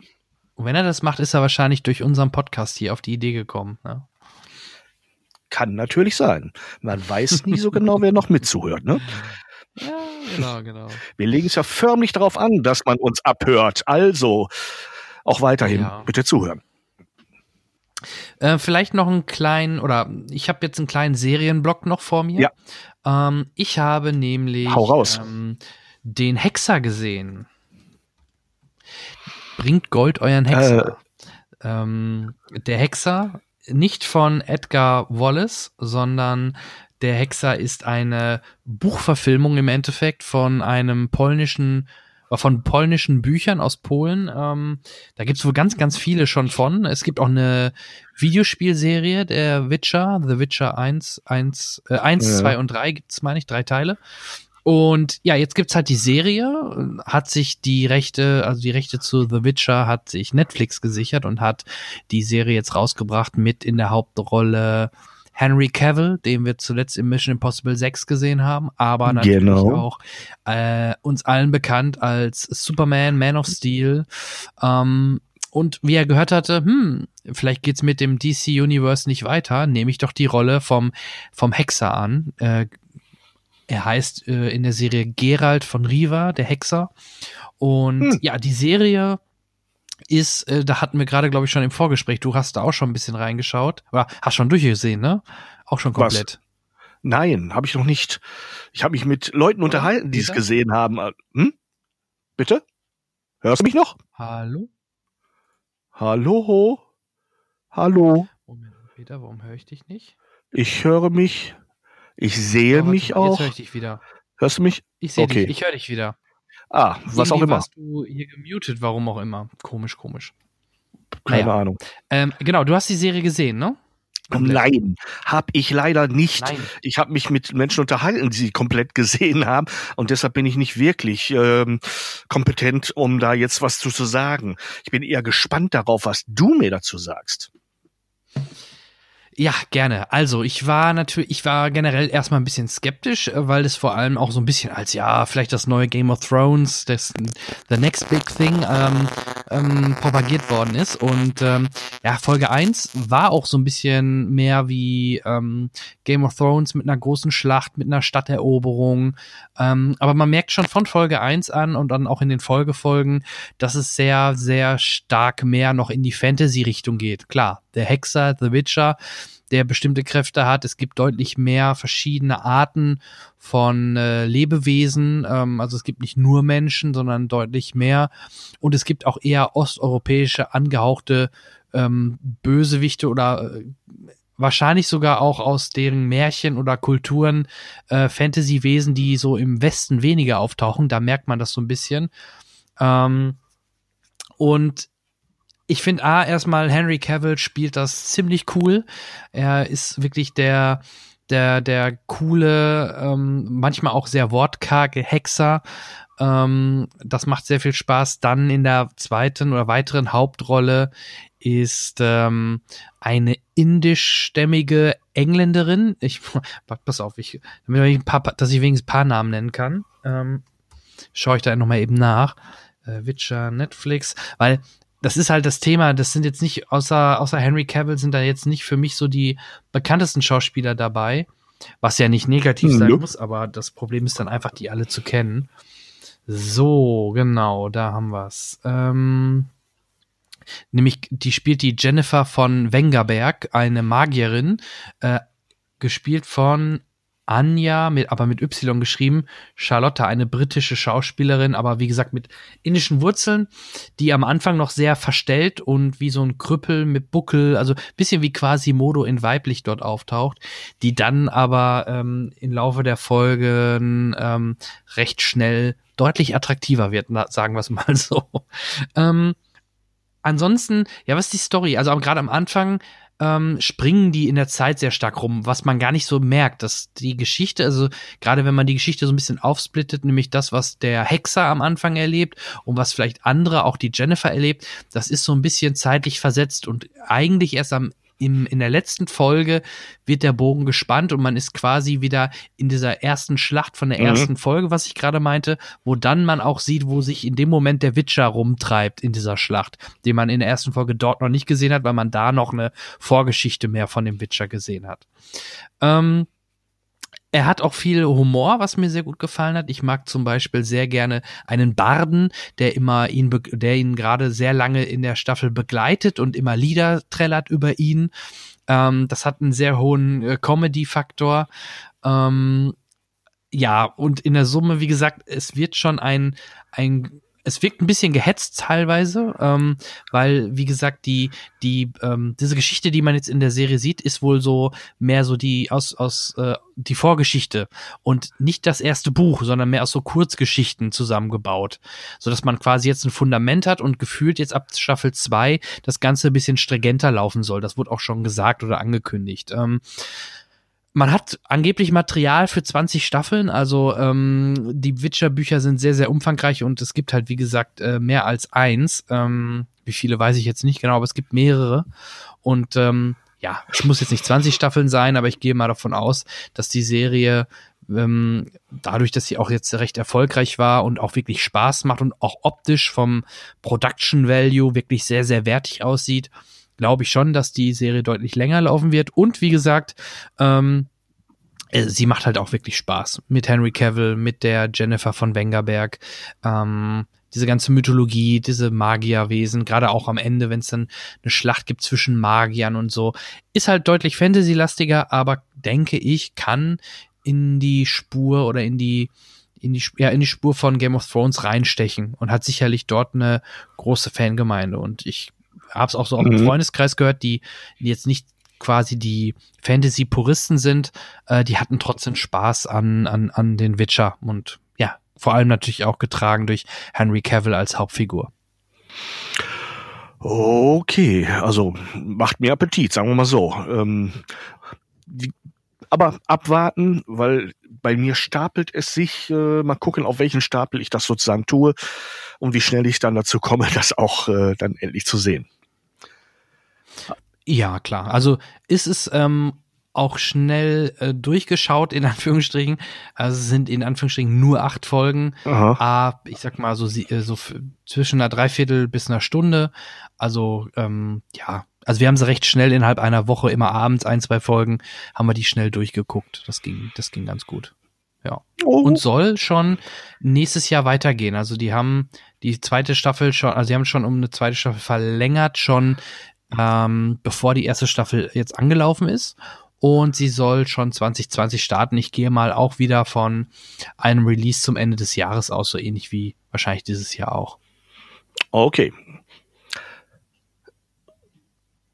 Das zum Witcher. Gerne, liebe Hörer, ähm, eure Meinungen, teilt sie uns über soziale Netzwerke, Facebook, Twitter, Instagram, wo auch immer. Mich würde mal interessieren, wie eure Meinung dazu ist, weil ähm, gerade Witcher, ähm, denke ich, es, es ist ein spezielleres Thema mit der Fantasy-Thematik, aber mich würde da doch schon sehr stark interessieren, was ihr da so von haltet. Und ähm, ja, das wäre mein Fantasy-Ausflug. Bleiben wir noch mal ein bisschen kurz Richtung Fantasy, aber ein bisschen mehr Comic.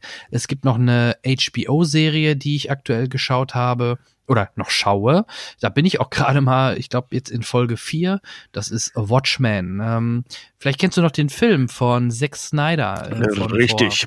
10, 15 Jahren oder so. Ja, der lief ja recht ordentlich und ähm, das Problem war, ich kannte auch die Vorlagen, äh, die Graphic Novel von, ich glaube, Alan Moore ist es, ne? Und ähm, ja. daraus war der Film ja oder da hatte der Film ja nur einen ganz winzigen kleinen, äh, kleinen Teil raus entnommen. Und äh, wir haben uns alle gefragt, warum gerade den? Nein, nicht warum gerade den, aber es ist schade, dass nur den. Und ähm, greift die Serie jetzt das auf, was da liegen geblieben ist? Oder ich glaube, ich habe gehört, dass sozusagen mhm. es wird die Zeit davor, die das Ganze anbahnen lässt, äh, in den Mittelpunkt gestellt. War das richtig? Nee, ich glaube, ich muss dich korrigieren. Ich bin jetzt aber auch nicht der, der Fachmann, weil ich habe leider die Comics oder die ganzen Geschichten vorher nicht, äh, nicht gelesen. Ich kenne wirklich nur die, den Film noch von Zack Snyder. Mhm. Nein, es spielt ganz im Gegenteil, es spielt komplett danach. Ähm, okay. Zum Beispiel. Hm? Ja, äh, wie gesagt, ich habe es nur gehört und da kann ich auch schon mal also, was durcheinander bringen. So bin ich halt. Alt und schutzig. Kein Thema. Vielleicht genau. Also zum Beispiel ähm, der Dr. Manhattan, dieser ja. blaue mit dem großen Penis. Der ist in der Serie äh, verschollen auf dem Mars seit 20, 25 Jahren. Also daran siehst du, es spielt deutlich danach. Mhm. Ähm, äh, jetzt muss ich mal kurz nachschauen. Genau. Äh, Osimandias, der taucht ja auch in dem Film auf. Der ist jetzt natürlich deutlich älter und wird gespielt von Jeremy Irons. Also oh. auch ein richtig, richtig starker Name oder ja. Schauspieler, der da auftaucht. Genauso wie äh, Don Johnson spielt eine Rolle, den, den Judd Crawford. Und die Hauptdarstellerin im Endeffekt ist Regina King. Die spielt die Angela Abba oder Sister Knight, auch eine Verbrechensbekämpferin. Ähm, die Polizei in der Zeit in einem Bundesstaat verhüllt sich auch eben mit so einer, quasi mit so einer, ja, mit so einem, mit so einem gelben Schal über dem Gesicht, nur dass die Augen frei bleiben.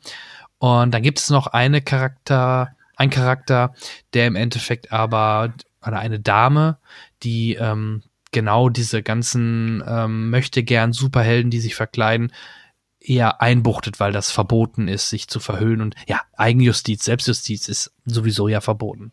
Und ähm, ja, wie gesagt, ich bin erst in Folge 4, deswegen kann ich gar nicht zu viel momentan noch zur Story sagen.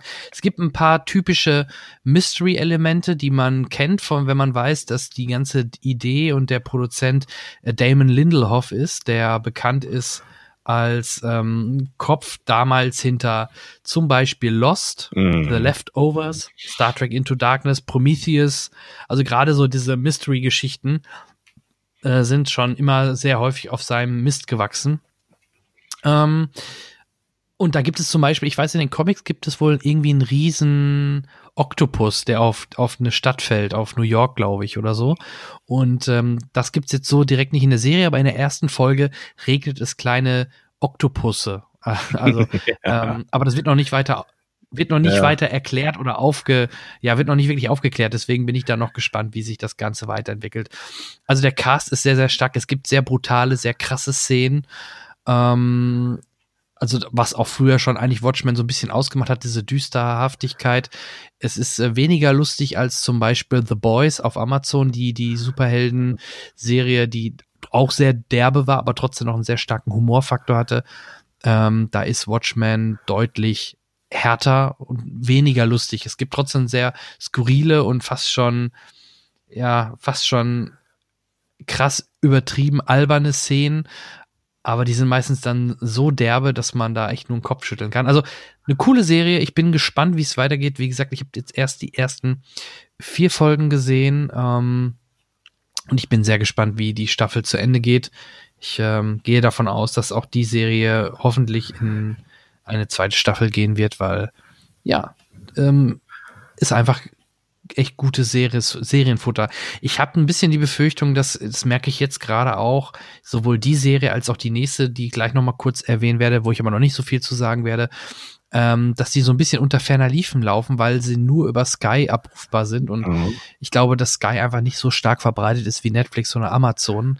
Dadurch bekomme ich das auch immer wieder mit, dass viele natürlich Watchmen auch noch gar nicht gesehen haben, weil, wie gesagt, ähm, es nur über Sky momentan abrufbar ist. Oder ich glaube, über Amazon kann man es kaufen, aber ansonsten ähm, kommst du an die Serie nicht dran. Okay. Aber nach den, wie gesagt, die ersten ein, zwei, drei Folgen ziehen sich so ein bisschen, aber spätestens nach Ende der dritten Folge und vierten Folge kommt man echt rein und will unbedingt weiter gucken. Also, also es, ist, äh, es, baut sich mh. langsam auf und der Blick wird immer, immer ähm, auf die, auf die Dinge, die dort passieren, werden immer klarer, umso mehr du siehst. Also es ist schon sehr cool aufgebaut und macht Spaß. Heißt also Suchtpotenzial vorhanden. Ja, also nach den ersten vier Folgen definitiv. Ähm, dann will ich noch kurz erwähnen, auch eine Serie, auch vielleicht ein Tipp. Ähm, da habe ich jetzt die ersten, ich glaube, ich guck mal eben. Ich glaube, ich habe die ersten fünf Folgen gesehen.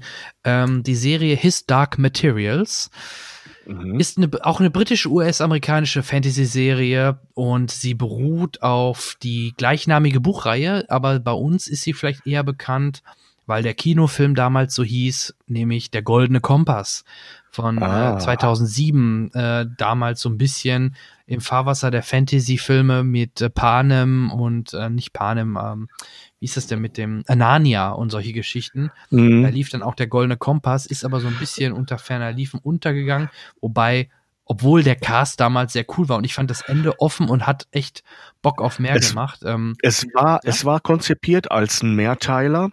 Äh, das Cast war wirklich großartig. Wenn ich mich recht entsinne, war ein Robert De Niro dabei, war eine Michelle Pfeiffer dabei äh, und noch einige andere große Darsteller.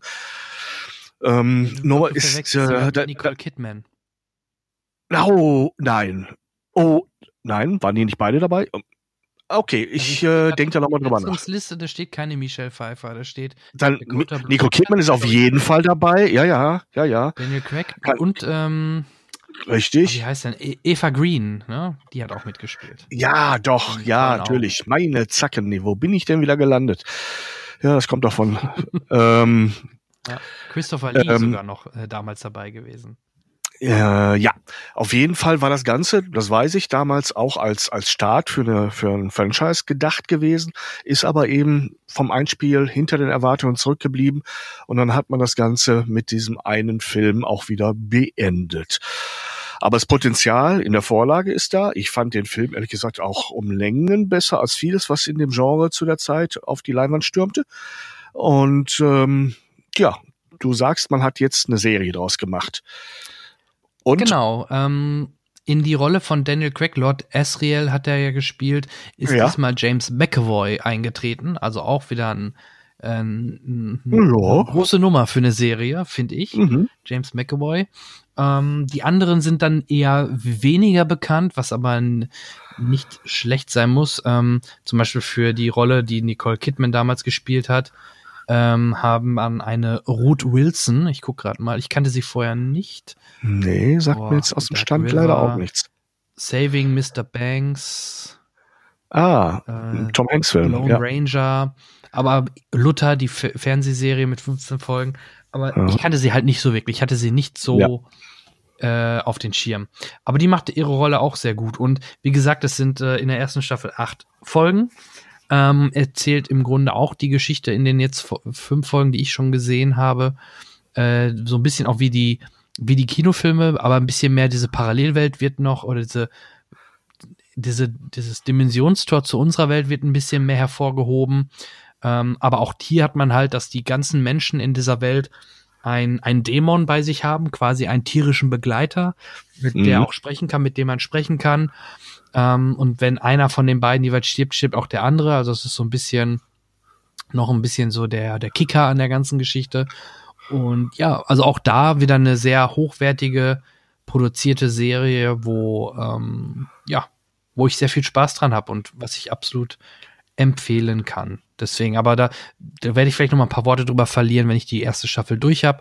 Ich habe so ein bisschen die Ahnung, dass es ähnlich enden könnte wie ähm, wie der Film, also dass die erste Staffel ungefähr da auch endet, wo der Film damals geendet hat. Ähm, ja, lassen wir uns oder lasse ich mich mal überraschen. Eben. Aber auch da wieder eine HBO-Serie, die nur bei Sky Atlantic HD oder über Sky Ticket, wo ich es gucke, ähm, abrufbar ist. Okay. Ähm, sind wir? Haben wir? Ich überlege gerade. Haben wir noch was noch vorgenommen? Also mein, ich habe meinen Serienpart mit, mit, mit Witcher, Watchmen und jetzt His Dark Materials im Grunde durch. Witcher, ähm, Watchmen, His Dark Materials, genau. Und? Genau. Dann haben wir natürlich unsere sehr beliebte Rubrik, ähm, die Ach, uns ja. letztes Mal schon sehr viel Spaß bereitet hat. Oh. Nämlich die Zeitreise. Noch bevor wir in die Vergangenheit reisen, hattest du noch was? Oder sonst können wir hm, gerne. Im Augenblick bin ich glücklich und zufrieden und leg mal los. Was fällt dir denn ein zu dem unserem aktuellen Zeitreisejahr? Genau, wir schmeißen die Zeitmaschine an und reisen ins Jahre 1982, denn wir haben ja Cinecast 82, also reisen wir auch ins Jahre 82 und ähm, ich habe jetzt mal im Gegensatz zum letzten Mal auch nur die deutschen Charts mir hier aufgerufen. Ja. Ähm, mal eben, ich gucke mal eben, ob wir wieder, ob ich es über den gleichen Anbieter reinkriege wie beim letzten Mal da, ich glaube, da war das bei insidekino.com. Vielen Dank für die Bereitstellung der Charts. ähm, nur jetzt muss ich nochmal ins richtige Jahr springen. Zack. So, da bin ich. Ähm, auch da, wir fangen jetzt, wir gehen nicht alle 500 durch. Ähm, ich fand, vielleicht fangen wir mal hinten an. Ich fand ganz spannend, dass auf Platz 42 damals Star Trek 2, der Zorn des Khan, auftaucht. Er, also wirklich erst so weit hinten, weil Star Trek 2, Zorn des Khan, ähm, war natürlich damals äh, oder ist für viele heutzutage immer noch einer der besten Star Trek-Filme.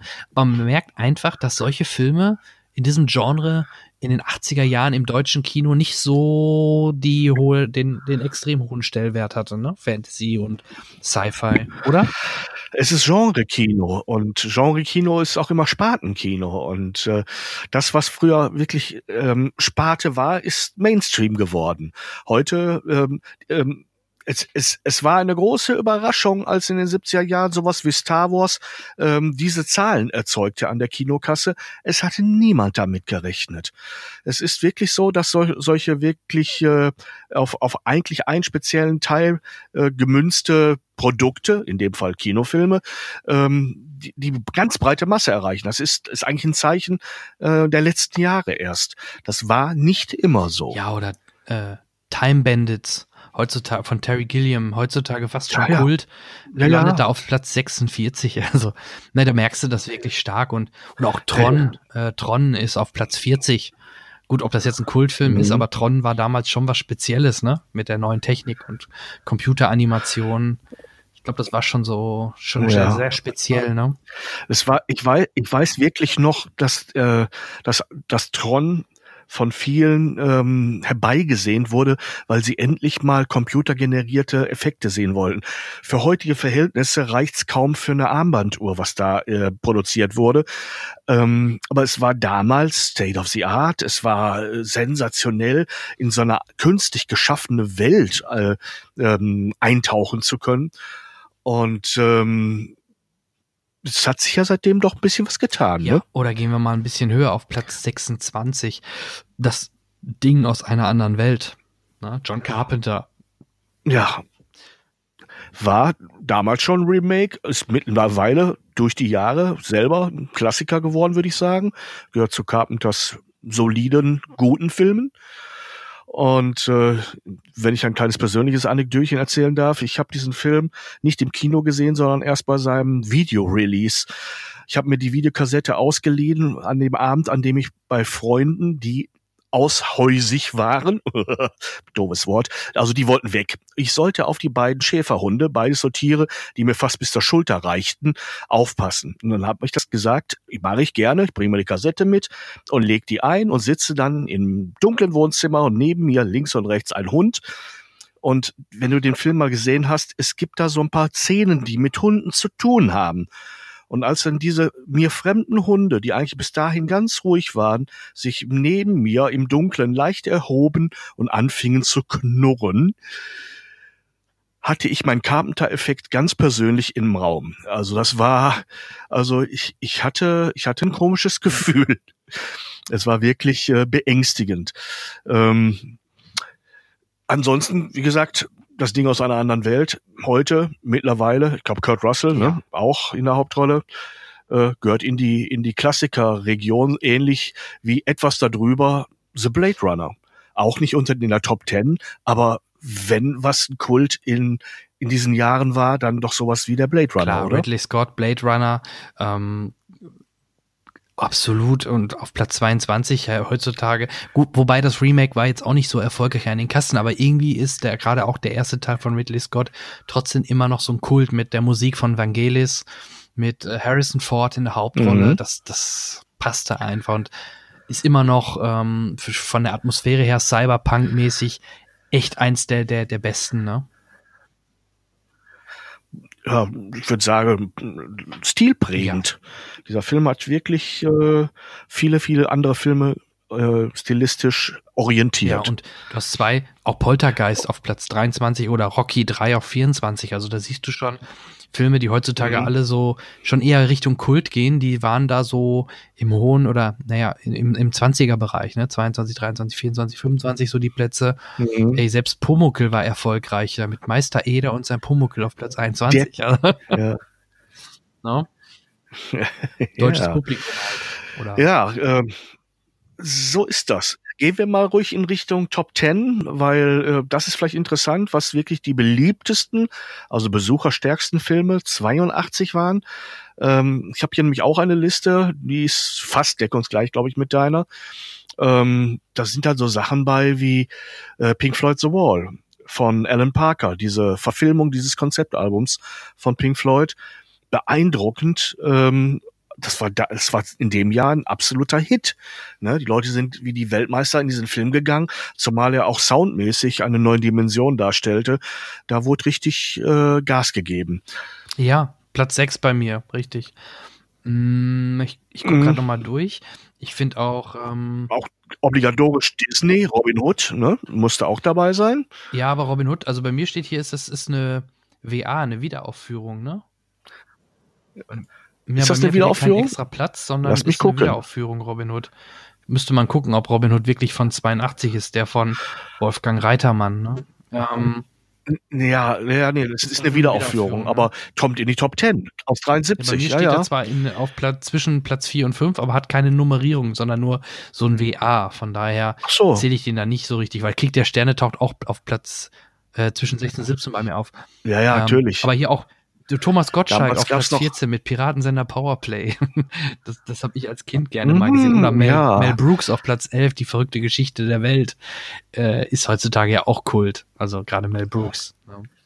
Kann man, kann man durchaus dazu zählen. Dann haben wir mhm. der, der Bomber auf 10, der sagt mir gar nichts, muss ich ehrlich gestehen. Der Bomber, Kriegsfilm vielleicht. Ist das, ist das Bud Spencer? Ist das, äh, hm? Nee. Du könnte sein. Mich würde es nicht wundern, weil davor war auch schon äh, Banana Joe ist auch in den Charts da und der ist definitiv Bud Spencer, ja. aber der Bomber. Der Bomber. Ich meine, es wäre ein Bud Spencer-Film, äh, also ja, ohne, ohne seinen kongenialen Partner. Ist, äh, ist ein Bud Spencer-Film. Und ja. Äh, ja, da war Deutschland ja immer ein dankbares äh, ne, Fangebiet für der, die Herren äh, Hill und äh, Spencer. Auch solo haben sie hier große Erfolge gefeiert. Ähm, wie wir auch äh, immer wieder große Filme äh, von unserem französischen Nachbarn hier in den, in, den, in den oberen Plätzen haben. Der Profi mit Jean-Paul Belmondo.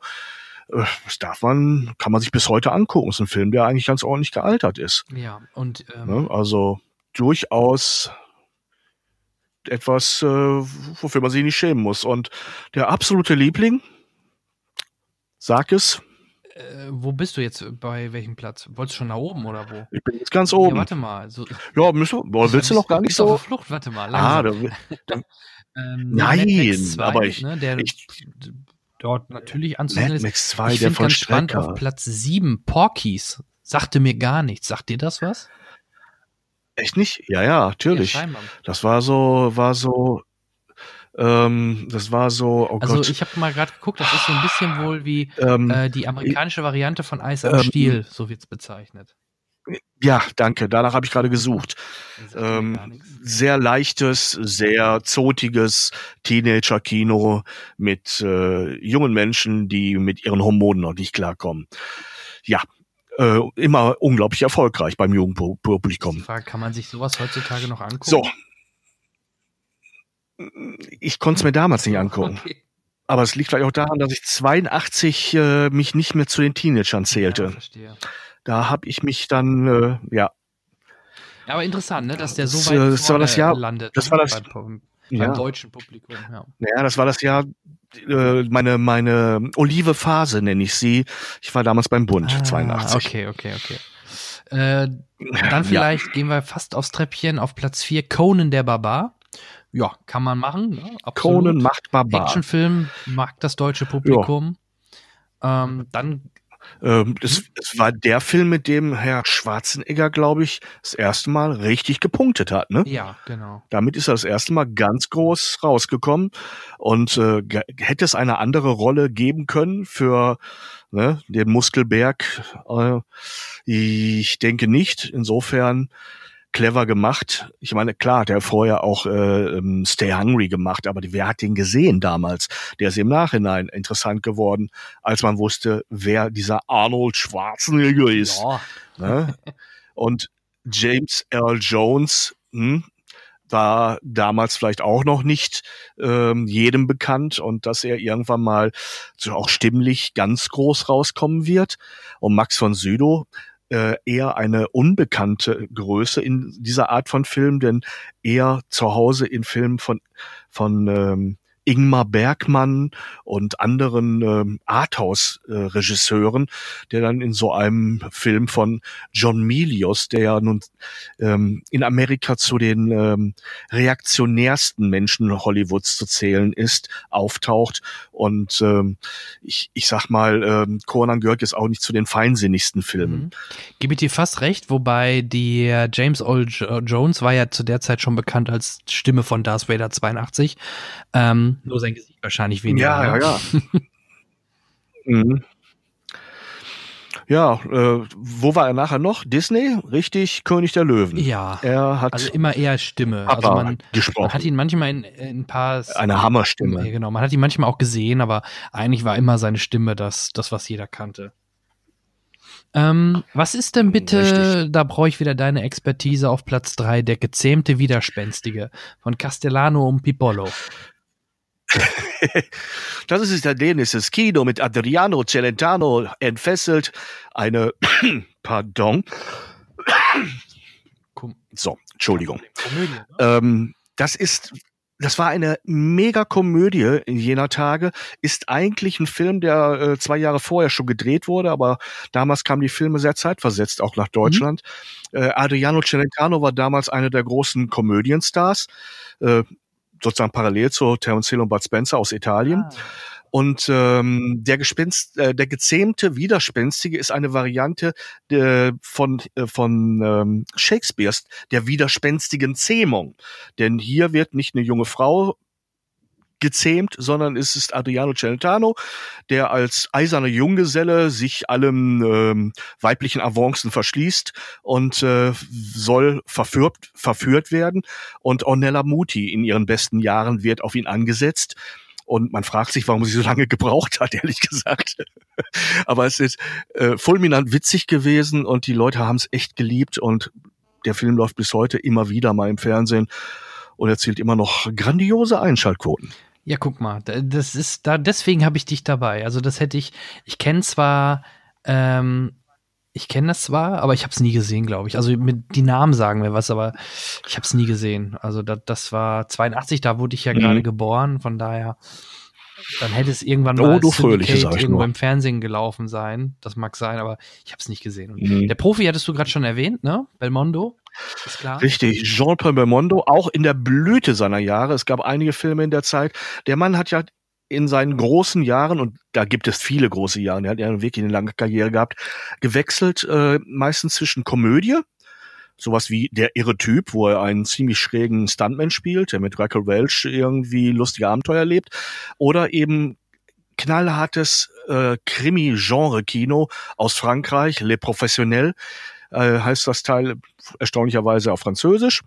Und ähm, was bemerkenswert ist, die waren die waren, waren und sind bis heute wirklich gut gemachte Thriller äh, und das mit so viel internationalem Touch, was man vielleicht daran merkt, dass der Leute wie Ennio Morricone den Soundtrack gemacht haben. Ja. Was ja, ich sag mal, ne, keine, keine Vorstadtband aus Süditalien ist, sondern ein, vielleicht einer der größten Komponisten aller Zeiten, Ja. durchaus vergleichbar mit unserem Herrn Zimmer. ja, auf jeden Ne? Fall. Also Klar. eine ähnlich hohe ist ja Liga. jetzt noch bekannt und macht, hat er auch in äh, bei Ja. Tarantino noch Musik gemacht. Richtig, für die Hateful Eight hat er nochmal genrepassend was äh, dazu geliefert. Genau, so. Cool. Ähm, jetzt kommen wir mal zu Platz eins, was du gerade schon so an, wo du ganz schnell hin Ja. wolltest. Ähm, ganz interessant. Ja, das hängen wollte. Ja, wer will da nicht hin? Ganz interessant Ja, ist der Spaß Abstand beiseite, der ja. Besucherzahlen. Also wenn man mal Platz zwei der Profi guckt Ja. oder auch Platz zwei, drei und vier, die liegen alle bei, bei 2,8, 2,7 oder 2,4 Millionen Besuchern. Mhm. Und der Platz eins hat äh, mehr als vier, zwei, ja, der, der, der Dreifache, ne? Also der hat 7,5 Millionen. Und ähm, ist bis heute, Äh, denke ich, das war der Film in dem Jahr. ja, und auch bis heute Ja. noch einer der, also ne, wenn wir über Klassiker sprechen, kann man den, auch wenn es jetzt nicht Mhm. mein Favorit ist, ähm, und wir haben vorhin schon mal drüber gesprochen, wegen der jungen Darstellerin in dem Film, ähm, ist es Mhm. natürlich auf Drew jeden Fall ein. Kultfilm, denn wir sprechen über den äh, außerirdischen E.T., der Außerirdische von Steven Spielberg. The Extraterrestrial, richtig. Hast du E.T. ihn damals im Kino gesehen? Nach Hause dürfen. Ich habe ihn im Kino gesehen, ja, wirklich. Ähm, in jenen Jahren bin ich dann ab und zu auch schon mal ins Kino gegangen, obwohl ich noch nicht professionell mit dem Thema zu tun hatte. Und das war einer der Filme, ich war einer von den sieben Komma Millionen, Mhm. die da drin waren. Und ich glaube, ich war sogar mit meiner Mama drin, ähm, obwohl ich damals schon alleine ins Kino konnte. Aber ähm, die hatte auch das war eine Welle damals. Alle sprachen darüber. Im Fernsehen wurde darüber berichtet. Es gab überall Ausschnitte zu sehen. Also äh, vielleicht ein Zehntel von dem, was man heute an Informationen hat, aber für damalige Verhältnisse war das enorm viel medialer mediale Präsenz, äh, sozialer Druck, möchte fast sagen, möchte man fast sagen. Es gab immer wieder fast jedes Jahr irgendwas in Sachen Kino, wo alle drüber gesprochen haben, wo sich Randthemen zu aufgemacht haben in den, in, in, im Fernsehen, in den, in den Magazinen, ähm, in Zeitschriften etc. Und das war in dem Jahr war es E.T., ähm, was natürlich auch den damals zwar nicht unbekannten, aber äh, immer noch am Anfang seiner Karriere stehenden Steven Spielberg äh, nach oben katapultiert hat. Klar, vorher hatte er den weißen Hai gemacht und alle sagten, Steven Spielberg, aha, das ist doch der mit dem Hai. Ab da war Steven Spielberg der mit dem leuchtenden Finger und nach Hause telefonieren. Und auch damals schon gänsehautmäßig John Williams äh, am Taktstock. Ja. Also ähm, der hatte schon alles, was ein Spielberg-Film ausmachte. Ja, man merkt halt, ne, dass ähm, selbst heutzutage, heutzutage wird halt alles übers Internet gehypt und hochgelobt oder erzeugt manchmal so einen Bass, dass die Leute alle in Strömen ins Kino rennen. Aber halt auch 82 gab es schon die Variante dann über Fernseh, Medien, Zeitung, was weiß ich, Radio. Radio ähm, und, der und, Film und, halt richtig. Immer wieder dort ähm, ja beworben wird und gesagt wird, hier, den müsst, das ist ein Must-See, obwohl es ja, was wir gerade bei Star Trek ja gemerkt haben, ähm, vielleicht gar nicht mal Sci-Fi so im Fokus war, aber es ist halt äh, ein harmloses Sci-Fi. Es ist halt in unserer Welt, es ist ein Außerirdischer Ja. und dadurch diese Thematik hat dann damals die Leute angesprochen ja, und hat funktioniert. Mhm. Und wie groß das Ding für, für ihn selber, also Spielberg selber war, merkt man vielleicht daran, dass äh, die berühmte Silhouette des Fahrrades am Himmel ne, bis heute die meisten Vorspänne seiner Filme ja ziert. Ne? Hm, Und ja. seine damalige co-geniale Produzentin Kathleen Kennedy ist bis heute hm, immer noch im Business, möchte man sagen, oder? Ja, da hast du absolut recht, ja, ja, ja. Ja, schön. Dann äh, haben wir eigentlich unsere Zeitreise damit für 1982 beendet, also E.T., die, die mit Abstand Nummer eins. Ähm, ich müsste gerade mal schauen, ich weiß gar nicht, weißt du noch, wie es 81 war? Gab es da auch so einen riesen Gap? Ich guck gerade mal. Ähm, ja, Äh, puh, ah, puh, ah, puh. Ach, hey, warte mal. 81 82, da. haben wir, haben wir, 1981, gucke ich auch noch mal eben. haben So, wir da war letztens drüber gesprochen? Doch, ne? Ja, ja. Kapp und Kappa. Kapp und Kappa. Ne? Aber die hatten in Anführungsstrichen nur 4,3 Millionen und die anderen dahinter, die lagen auch alle in tödlicher Mission und die lagen alle auch so um den Dreh. Also äh, 5 Millionen, 4,8, 4,8, Ja. 4,6. War also deutlich knapper und man sieht halt dann bei 82 gibt's ein, gibt's wirklich einen riesen Gap oder Unterschied zwischen Platz 1 und den, den Ja. Rest. Und äh, das wird in den. Es ist äh, ein Überfilm bis heute. Genau, das ist so. Und ähm, ich, wenn ich mal aufs nächste, nächste Jahr schon mal so ein bisschen vorauslinse, sehe ich da halt auch nicht diesen extremen Gap, sondern ein deutlicheres, engere, engeres Feld äh, zwischen Platz 1 und Mhm. äh, 5. Genau. Aber Richtig. Aber die üblichen Verdächtigen sind da auch wieder bei. Eben. genau. Cool, du, dann ähm, würde ich sagen, reisen wir zurück in die Gegenwart. Wir werden jetzt Silvester feiern. Ähm, wie feierst du Silvester? Ganz ruhig oder gehst du richtig auf wilde Fete? Mm, Weder noch. Ich ähm, komme meiner einer einer meiner anderen Professionen nach. Ich mache eine Reisebegleitung. Ah. Ich werde Menschen an die Nordseeküste Richtung Bremen begleiten, Bremen, Bremerhaven und dort äh, äh, diese Menschen auf eine vorbereitete große Silvesterparty begleiten und äh, ihnen ja dabei helfen, ins nächste Jahr zu kommen. Okay, das klingt ja fast wie betreutes Wohnen, aber was ist denn so die Zielgruppe? Mit mehr Also Alkohol. Altersschnitt.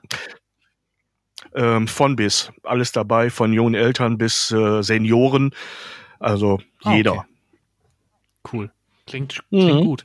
Ähm, dann vielleicht noch ein kurzer Punkt in deiner eigenen Sache. Dein Podcast, der ist ja noch nicht released. Da werden wir sicherlich in den nächsten Folgen nochmal drüber sprechen. Aber du Ja. bist ja noch auf Schauspieltour. Ich weiß gar nicht, ist, äh, musst du morgen früh, du meintest ja, du musst so früh los. Ist das dann schon die Fahrt Ich nach mu- Bremen oder, oder ist das noch? Richtig, das ist morgen schon die Fahrt nach Bremen. Mhm. Ähm, gestern war ich noch, und deshalb hat meine Antwort auch ein bisschen gedauert, äh, noch bei, mit Carmen auf der Bühne in Köln.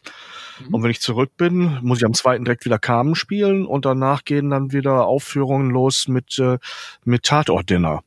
Da kommen dann direkt Anfang Januar irgendwie vier oder fünf verschiedene äh, Auftritte wieder mit unterschiedlichen Stücken. Gibt's da noch Karten? Ich weiß es nicht, aber ich gehe davon aus. Es gibt meistens irgendwie, ne, also es ist selten bis auf den allerletzten Platz ausverkauft. Okay, in welchen Städten bist du kannst ja- ähm, Anfang Ich, Januar? ich sag dir was. Gerne. Pass auf, ich sag dir, was ich da gerade ganz spontan. Zum Beispiel. Dumm die dumm. ja, es muss erstmal bis zum siebten mit Carmen gespielt, da ist dann Deniere, sprich letzte Vorstellung. Und dann geht es, ich bin gerade schon am Üben, am zehnten weiter in Mönchengladbach mit, äh, mit äh, Ruhrpott Dinner äh, von ähm, Unna sind wir am 11. 11. Januar, Unna? 11. Januar ist Unna, das ist ja relativ erreichbar, glaube ich. Ja, auf jeden Ah, Fall. Wo habe ich sie denn? Ich gucke 24. grad ist Düsseldorf, 26. Recklinghausen und ja, die anderen, die sind noch ein bisschen am Wackeln. Äh, 1. und 2. Februar sind auch wieder welche. Aber Jona liegt doch. Ah, von der, von der Katharinenhof Lage her, bist glaub du. ich. So, so. Genau. Da war ich schon mal. Ist der gut? Ähm, also, das ist schon ein bisschen her, dass wir da waren, aber wie wir damals da waren, war das ganz nett, ja. Soll, soll ein nettes Ambiente sein, sagte man mir. Da habe Genau, ich nämlich da noch nicht Essen gespielt. mit drin, ne? Da, ja, ach Mhm. so, aber kein zurzeit Aus dem nicht Drei-Gänge-Menü. Hm. Ist schon ausverkauft? Hm. Nein, glaube ich. Ich weiß es ehrlich gesagt nicht, weil ich mit dem Verkauf weniger zu tun habe. Aber ähm, ich würde mal morgen zu normalen Dienstzeiten versuchen, da entweder per Internet oder per Telefon mal einfach nachzufragen. Ich mache mich mal schlau. Ja, klingt gut. Ansonsten ähm, verlinke ich das nochmal und ähm, ja, wer dich mal live erleben möchte, wäre das vielleicht eine Möglichkeit. Ja, ja. Ähm, wie gesagt, ich bin immer noch in den Vorbereitungen mit dem Podcast, was, was nicht nur an mir liegt, sondern ähm, da gibt's noch ein paar technische Dinge. Klar. Und mach mir mal ein paar Vorschläge, worüber du gerne mit mir ne, klassikermäßig mal ein paar Sätze wechseln möchtest. Das kriegst du, das kriegst du auf jeden Fall. Das machen wir. Wunderbar. Du, dann danke ich dir. Dann wünsche ich dir einen guten Rutsch und natürlich unseren Hörern einen guten Rutsch ins neue Jahr. Ähm, wir hören uns dann und äh, im Januar wieder und ähm, kommt gut rein, feiert schön und geht äh, regelmäßig ins Kino. Ne? Hm, auch von mir. Einen guten Rutsch. Alles klar. Macht's gut. Tschüss. Zack ist 22, hat das Down-Syndrom und lebt in einem Heim. Ich bin jung und ich verstehe nicht, warum ich hier bin. Du bist jetzt zwei Jahre hier? Zweieinhalb Jahre. Viel zu lang findet er. Und eines Nachts gelingt ihm, was schon etliche Male nicht geklappt hat. Er büxt aus, in Unterwäsche, und schlägt sich bis ins nächste Dorf durch, wo er auf Tyler trifft. Läufst du mir hinterher? Vielleicht könnten wir Freunde sein und abhängen und chillen und Spaß haben. Aber Tyler hat keinen Spaß. Und Begleitung will er auch nicht. Schon gar nicht von so einer komischen Type. Aber Zack lässt nicht locker. Und als sie sich gemeinsam vor einem Unwetter in Sicherheit bringen, erlaubt er ihm, ihn ein Stückchen zu begleiten. Allerdings zu seinen Regeln. Regel Nummer eins, trödel nicht rum. Regel Nummer zwei, ich hab das Sagen. Hey, wie war nochmal Regel Nummer eins? Party? Nein, nicht Party. Aber auch das ändert sich noch. Und so ziehen Zack und Tyler nun gemeinsam durchs Land. Beide auf der Flucht und jeder auf der Suche nach... Äh, wonach eigentlich? Auf jeden Fall hat es was mit Träumen und Sehnsüchten zu tun. Zack träumt zum Beispiel davon, ein legendärer Profi-Wrestler zu werden. Hey, als Wrestler brauchst du einen Namen. Warum auch immer, vielleicht weil es nichts Furchteinflößenderes gibt, nennt er sich ab jetzt Erdnussbutterfalke oder in seiner Sprache Peanut Butter Falcon.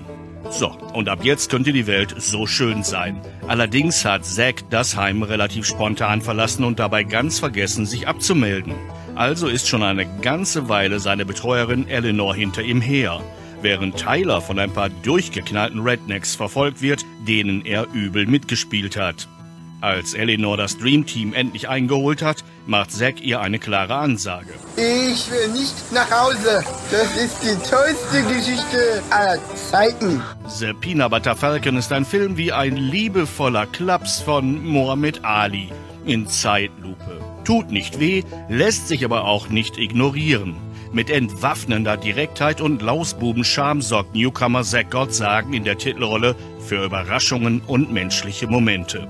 Fast möchte man sagen, dass er Shia LaBeouf und Dakota Johnson auf die nette Art an die Wand spielt, obwohl beide richtig gut sind. Aber gemeinsam machen sie dieses kleine zerbrechliche Filmchen, das wie eine Antithese zu dem ebenfalls in dieser Woche gestarteten Star Wars Finale wirkt, zu einem poetischen Roadmovie ins Heart of Lightness.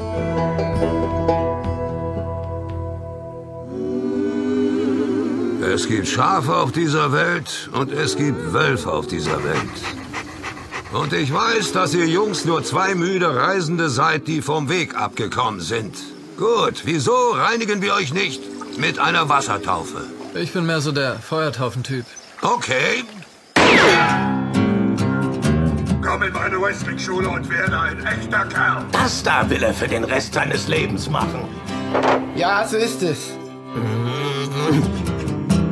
Ein halbnackter Junge mit Down-Syndrom, der keine Ahnung hat, wie er in der Welt zurechtkommen soll, macht direkt vor ihrer Nase eine Biege. Sie beide stehen sich doch nah. Ja, richtig. Dann werden sie rausfinden, wo er ist und ihn wieder zurückbringen. Läufst du mir etwa nach? Vielleicht können wir ja Freunde und Kumpels und Homies sein und chillen. Eine gute Zeit haben. Und diese Wrestling-Schule ist in Aiden? Ja! Hier die lange Straße ganz runter. Ich setz dich dann da. Ich suche nach einem Vermissten. Hast du ihn gesehen? Abgehauen, kleiner Mann? Hab deine Freundin getroffen, Eleanor. Wir sind zwei Banditen auf der Flucht. Oh ja! Ja, verdammt. Regel Nummer eins, nicht rumtrödeln. Regel Nummer zwei, ich hab das Sagen. Wie war nochmal Regel Nummer eins? Party? Nein, nicht Party. Zack! Du bist mit einem Jungen mit Down-Syndrom hier mitten in der Pampa. Während du mit Papierkram beschäftigt warst, waren wir mit Leben beschäftigt. Oh Mann! Tyler, ich schenke dir alles, was ich mir zum Geburtstag wünsche.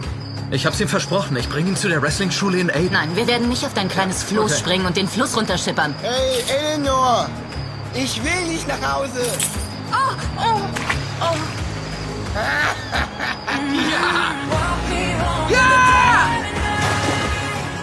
Also, wie weit ist es? Auf der Karte soweit. Ist das maßstabsgetreu? Ja.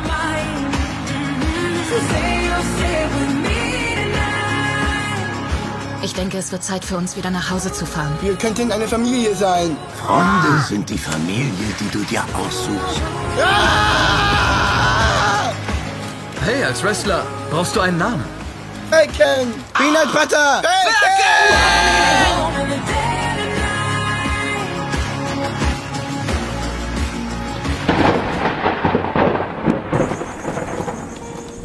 Als ein Barde einst seinen Weg kon teilen, mit Gerald von Riva entstanden diese Zeilen.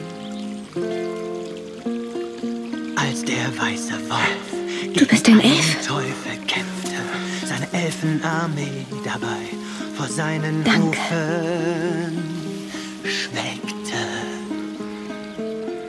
Ich bin Dara.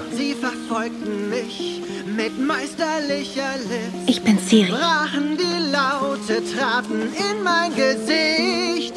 Als des Teufels Hörner unser Fleisch aufspießten, sagte der Hexer, man darf sein Blut nicht vergießen. So ist es nicht gewesen. Wo ist euer neu entdeckter Respekt? Respekt schreibt keine Geschichte. Reichet Gold eurem Hexer, ihr gütigen Menschen, ihr gütigen Menschen, oh. oh, oh. Reichet Gold eurem Hexer, ihr gütigen Menschen.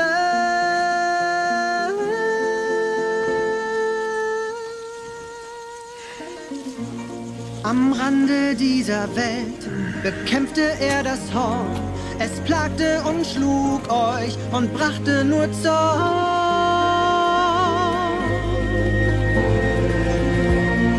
Gegen jeden Elf kämpfte er einst an, weit fort in den Bergen, aus denen er kam.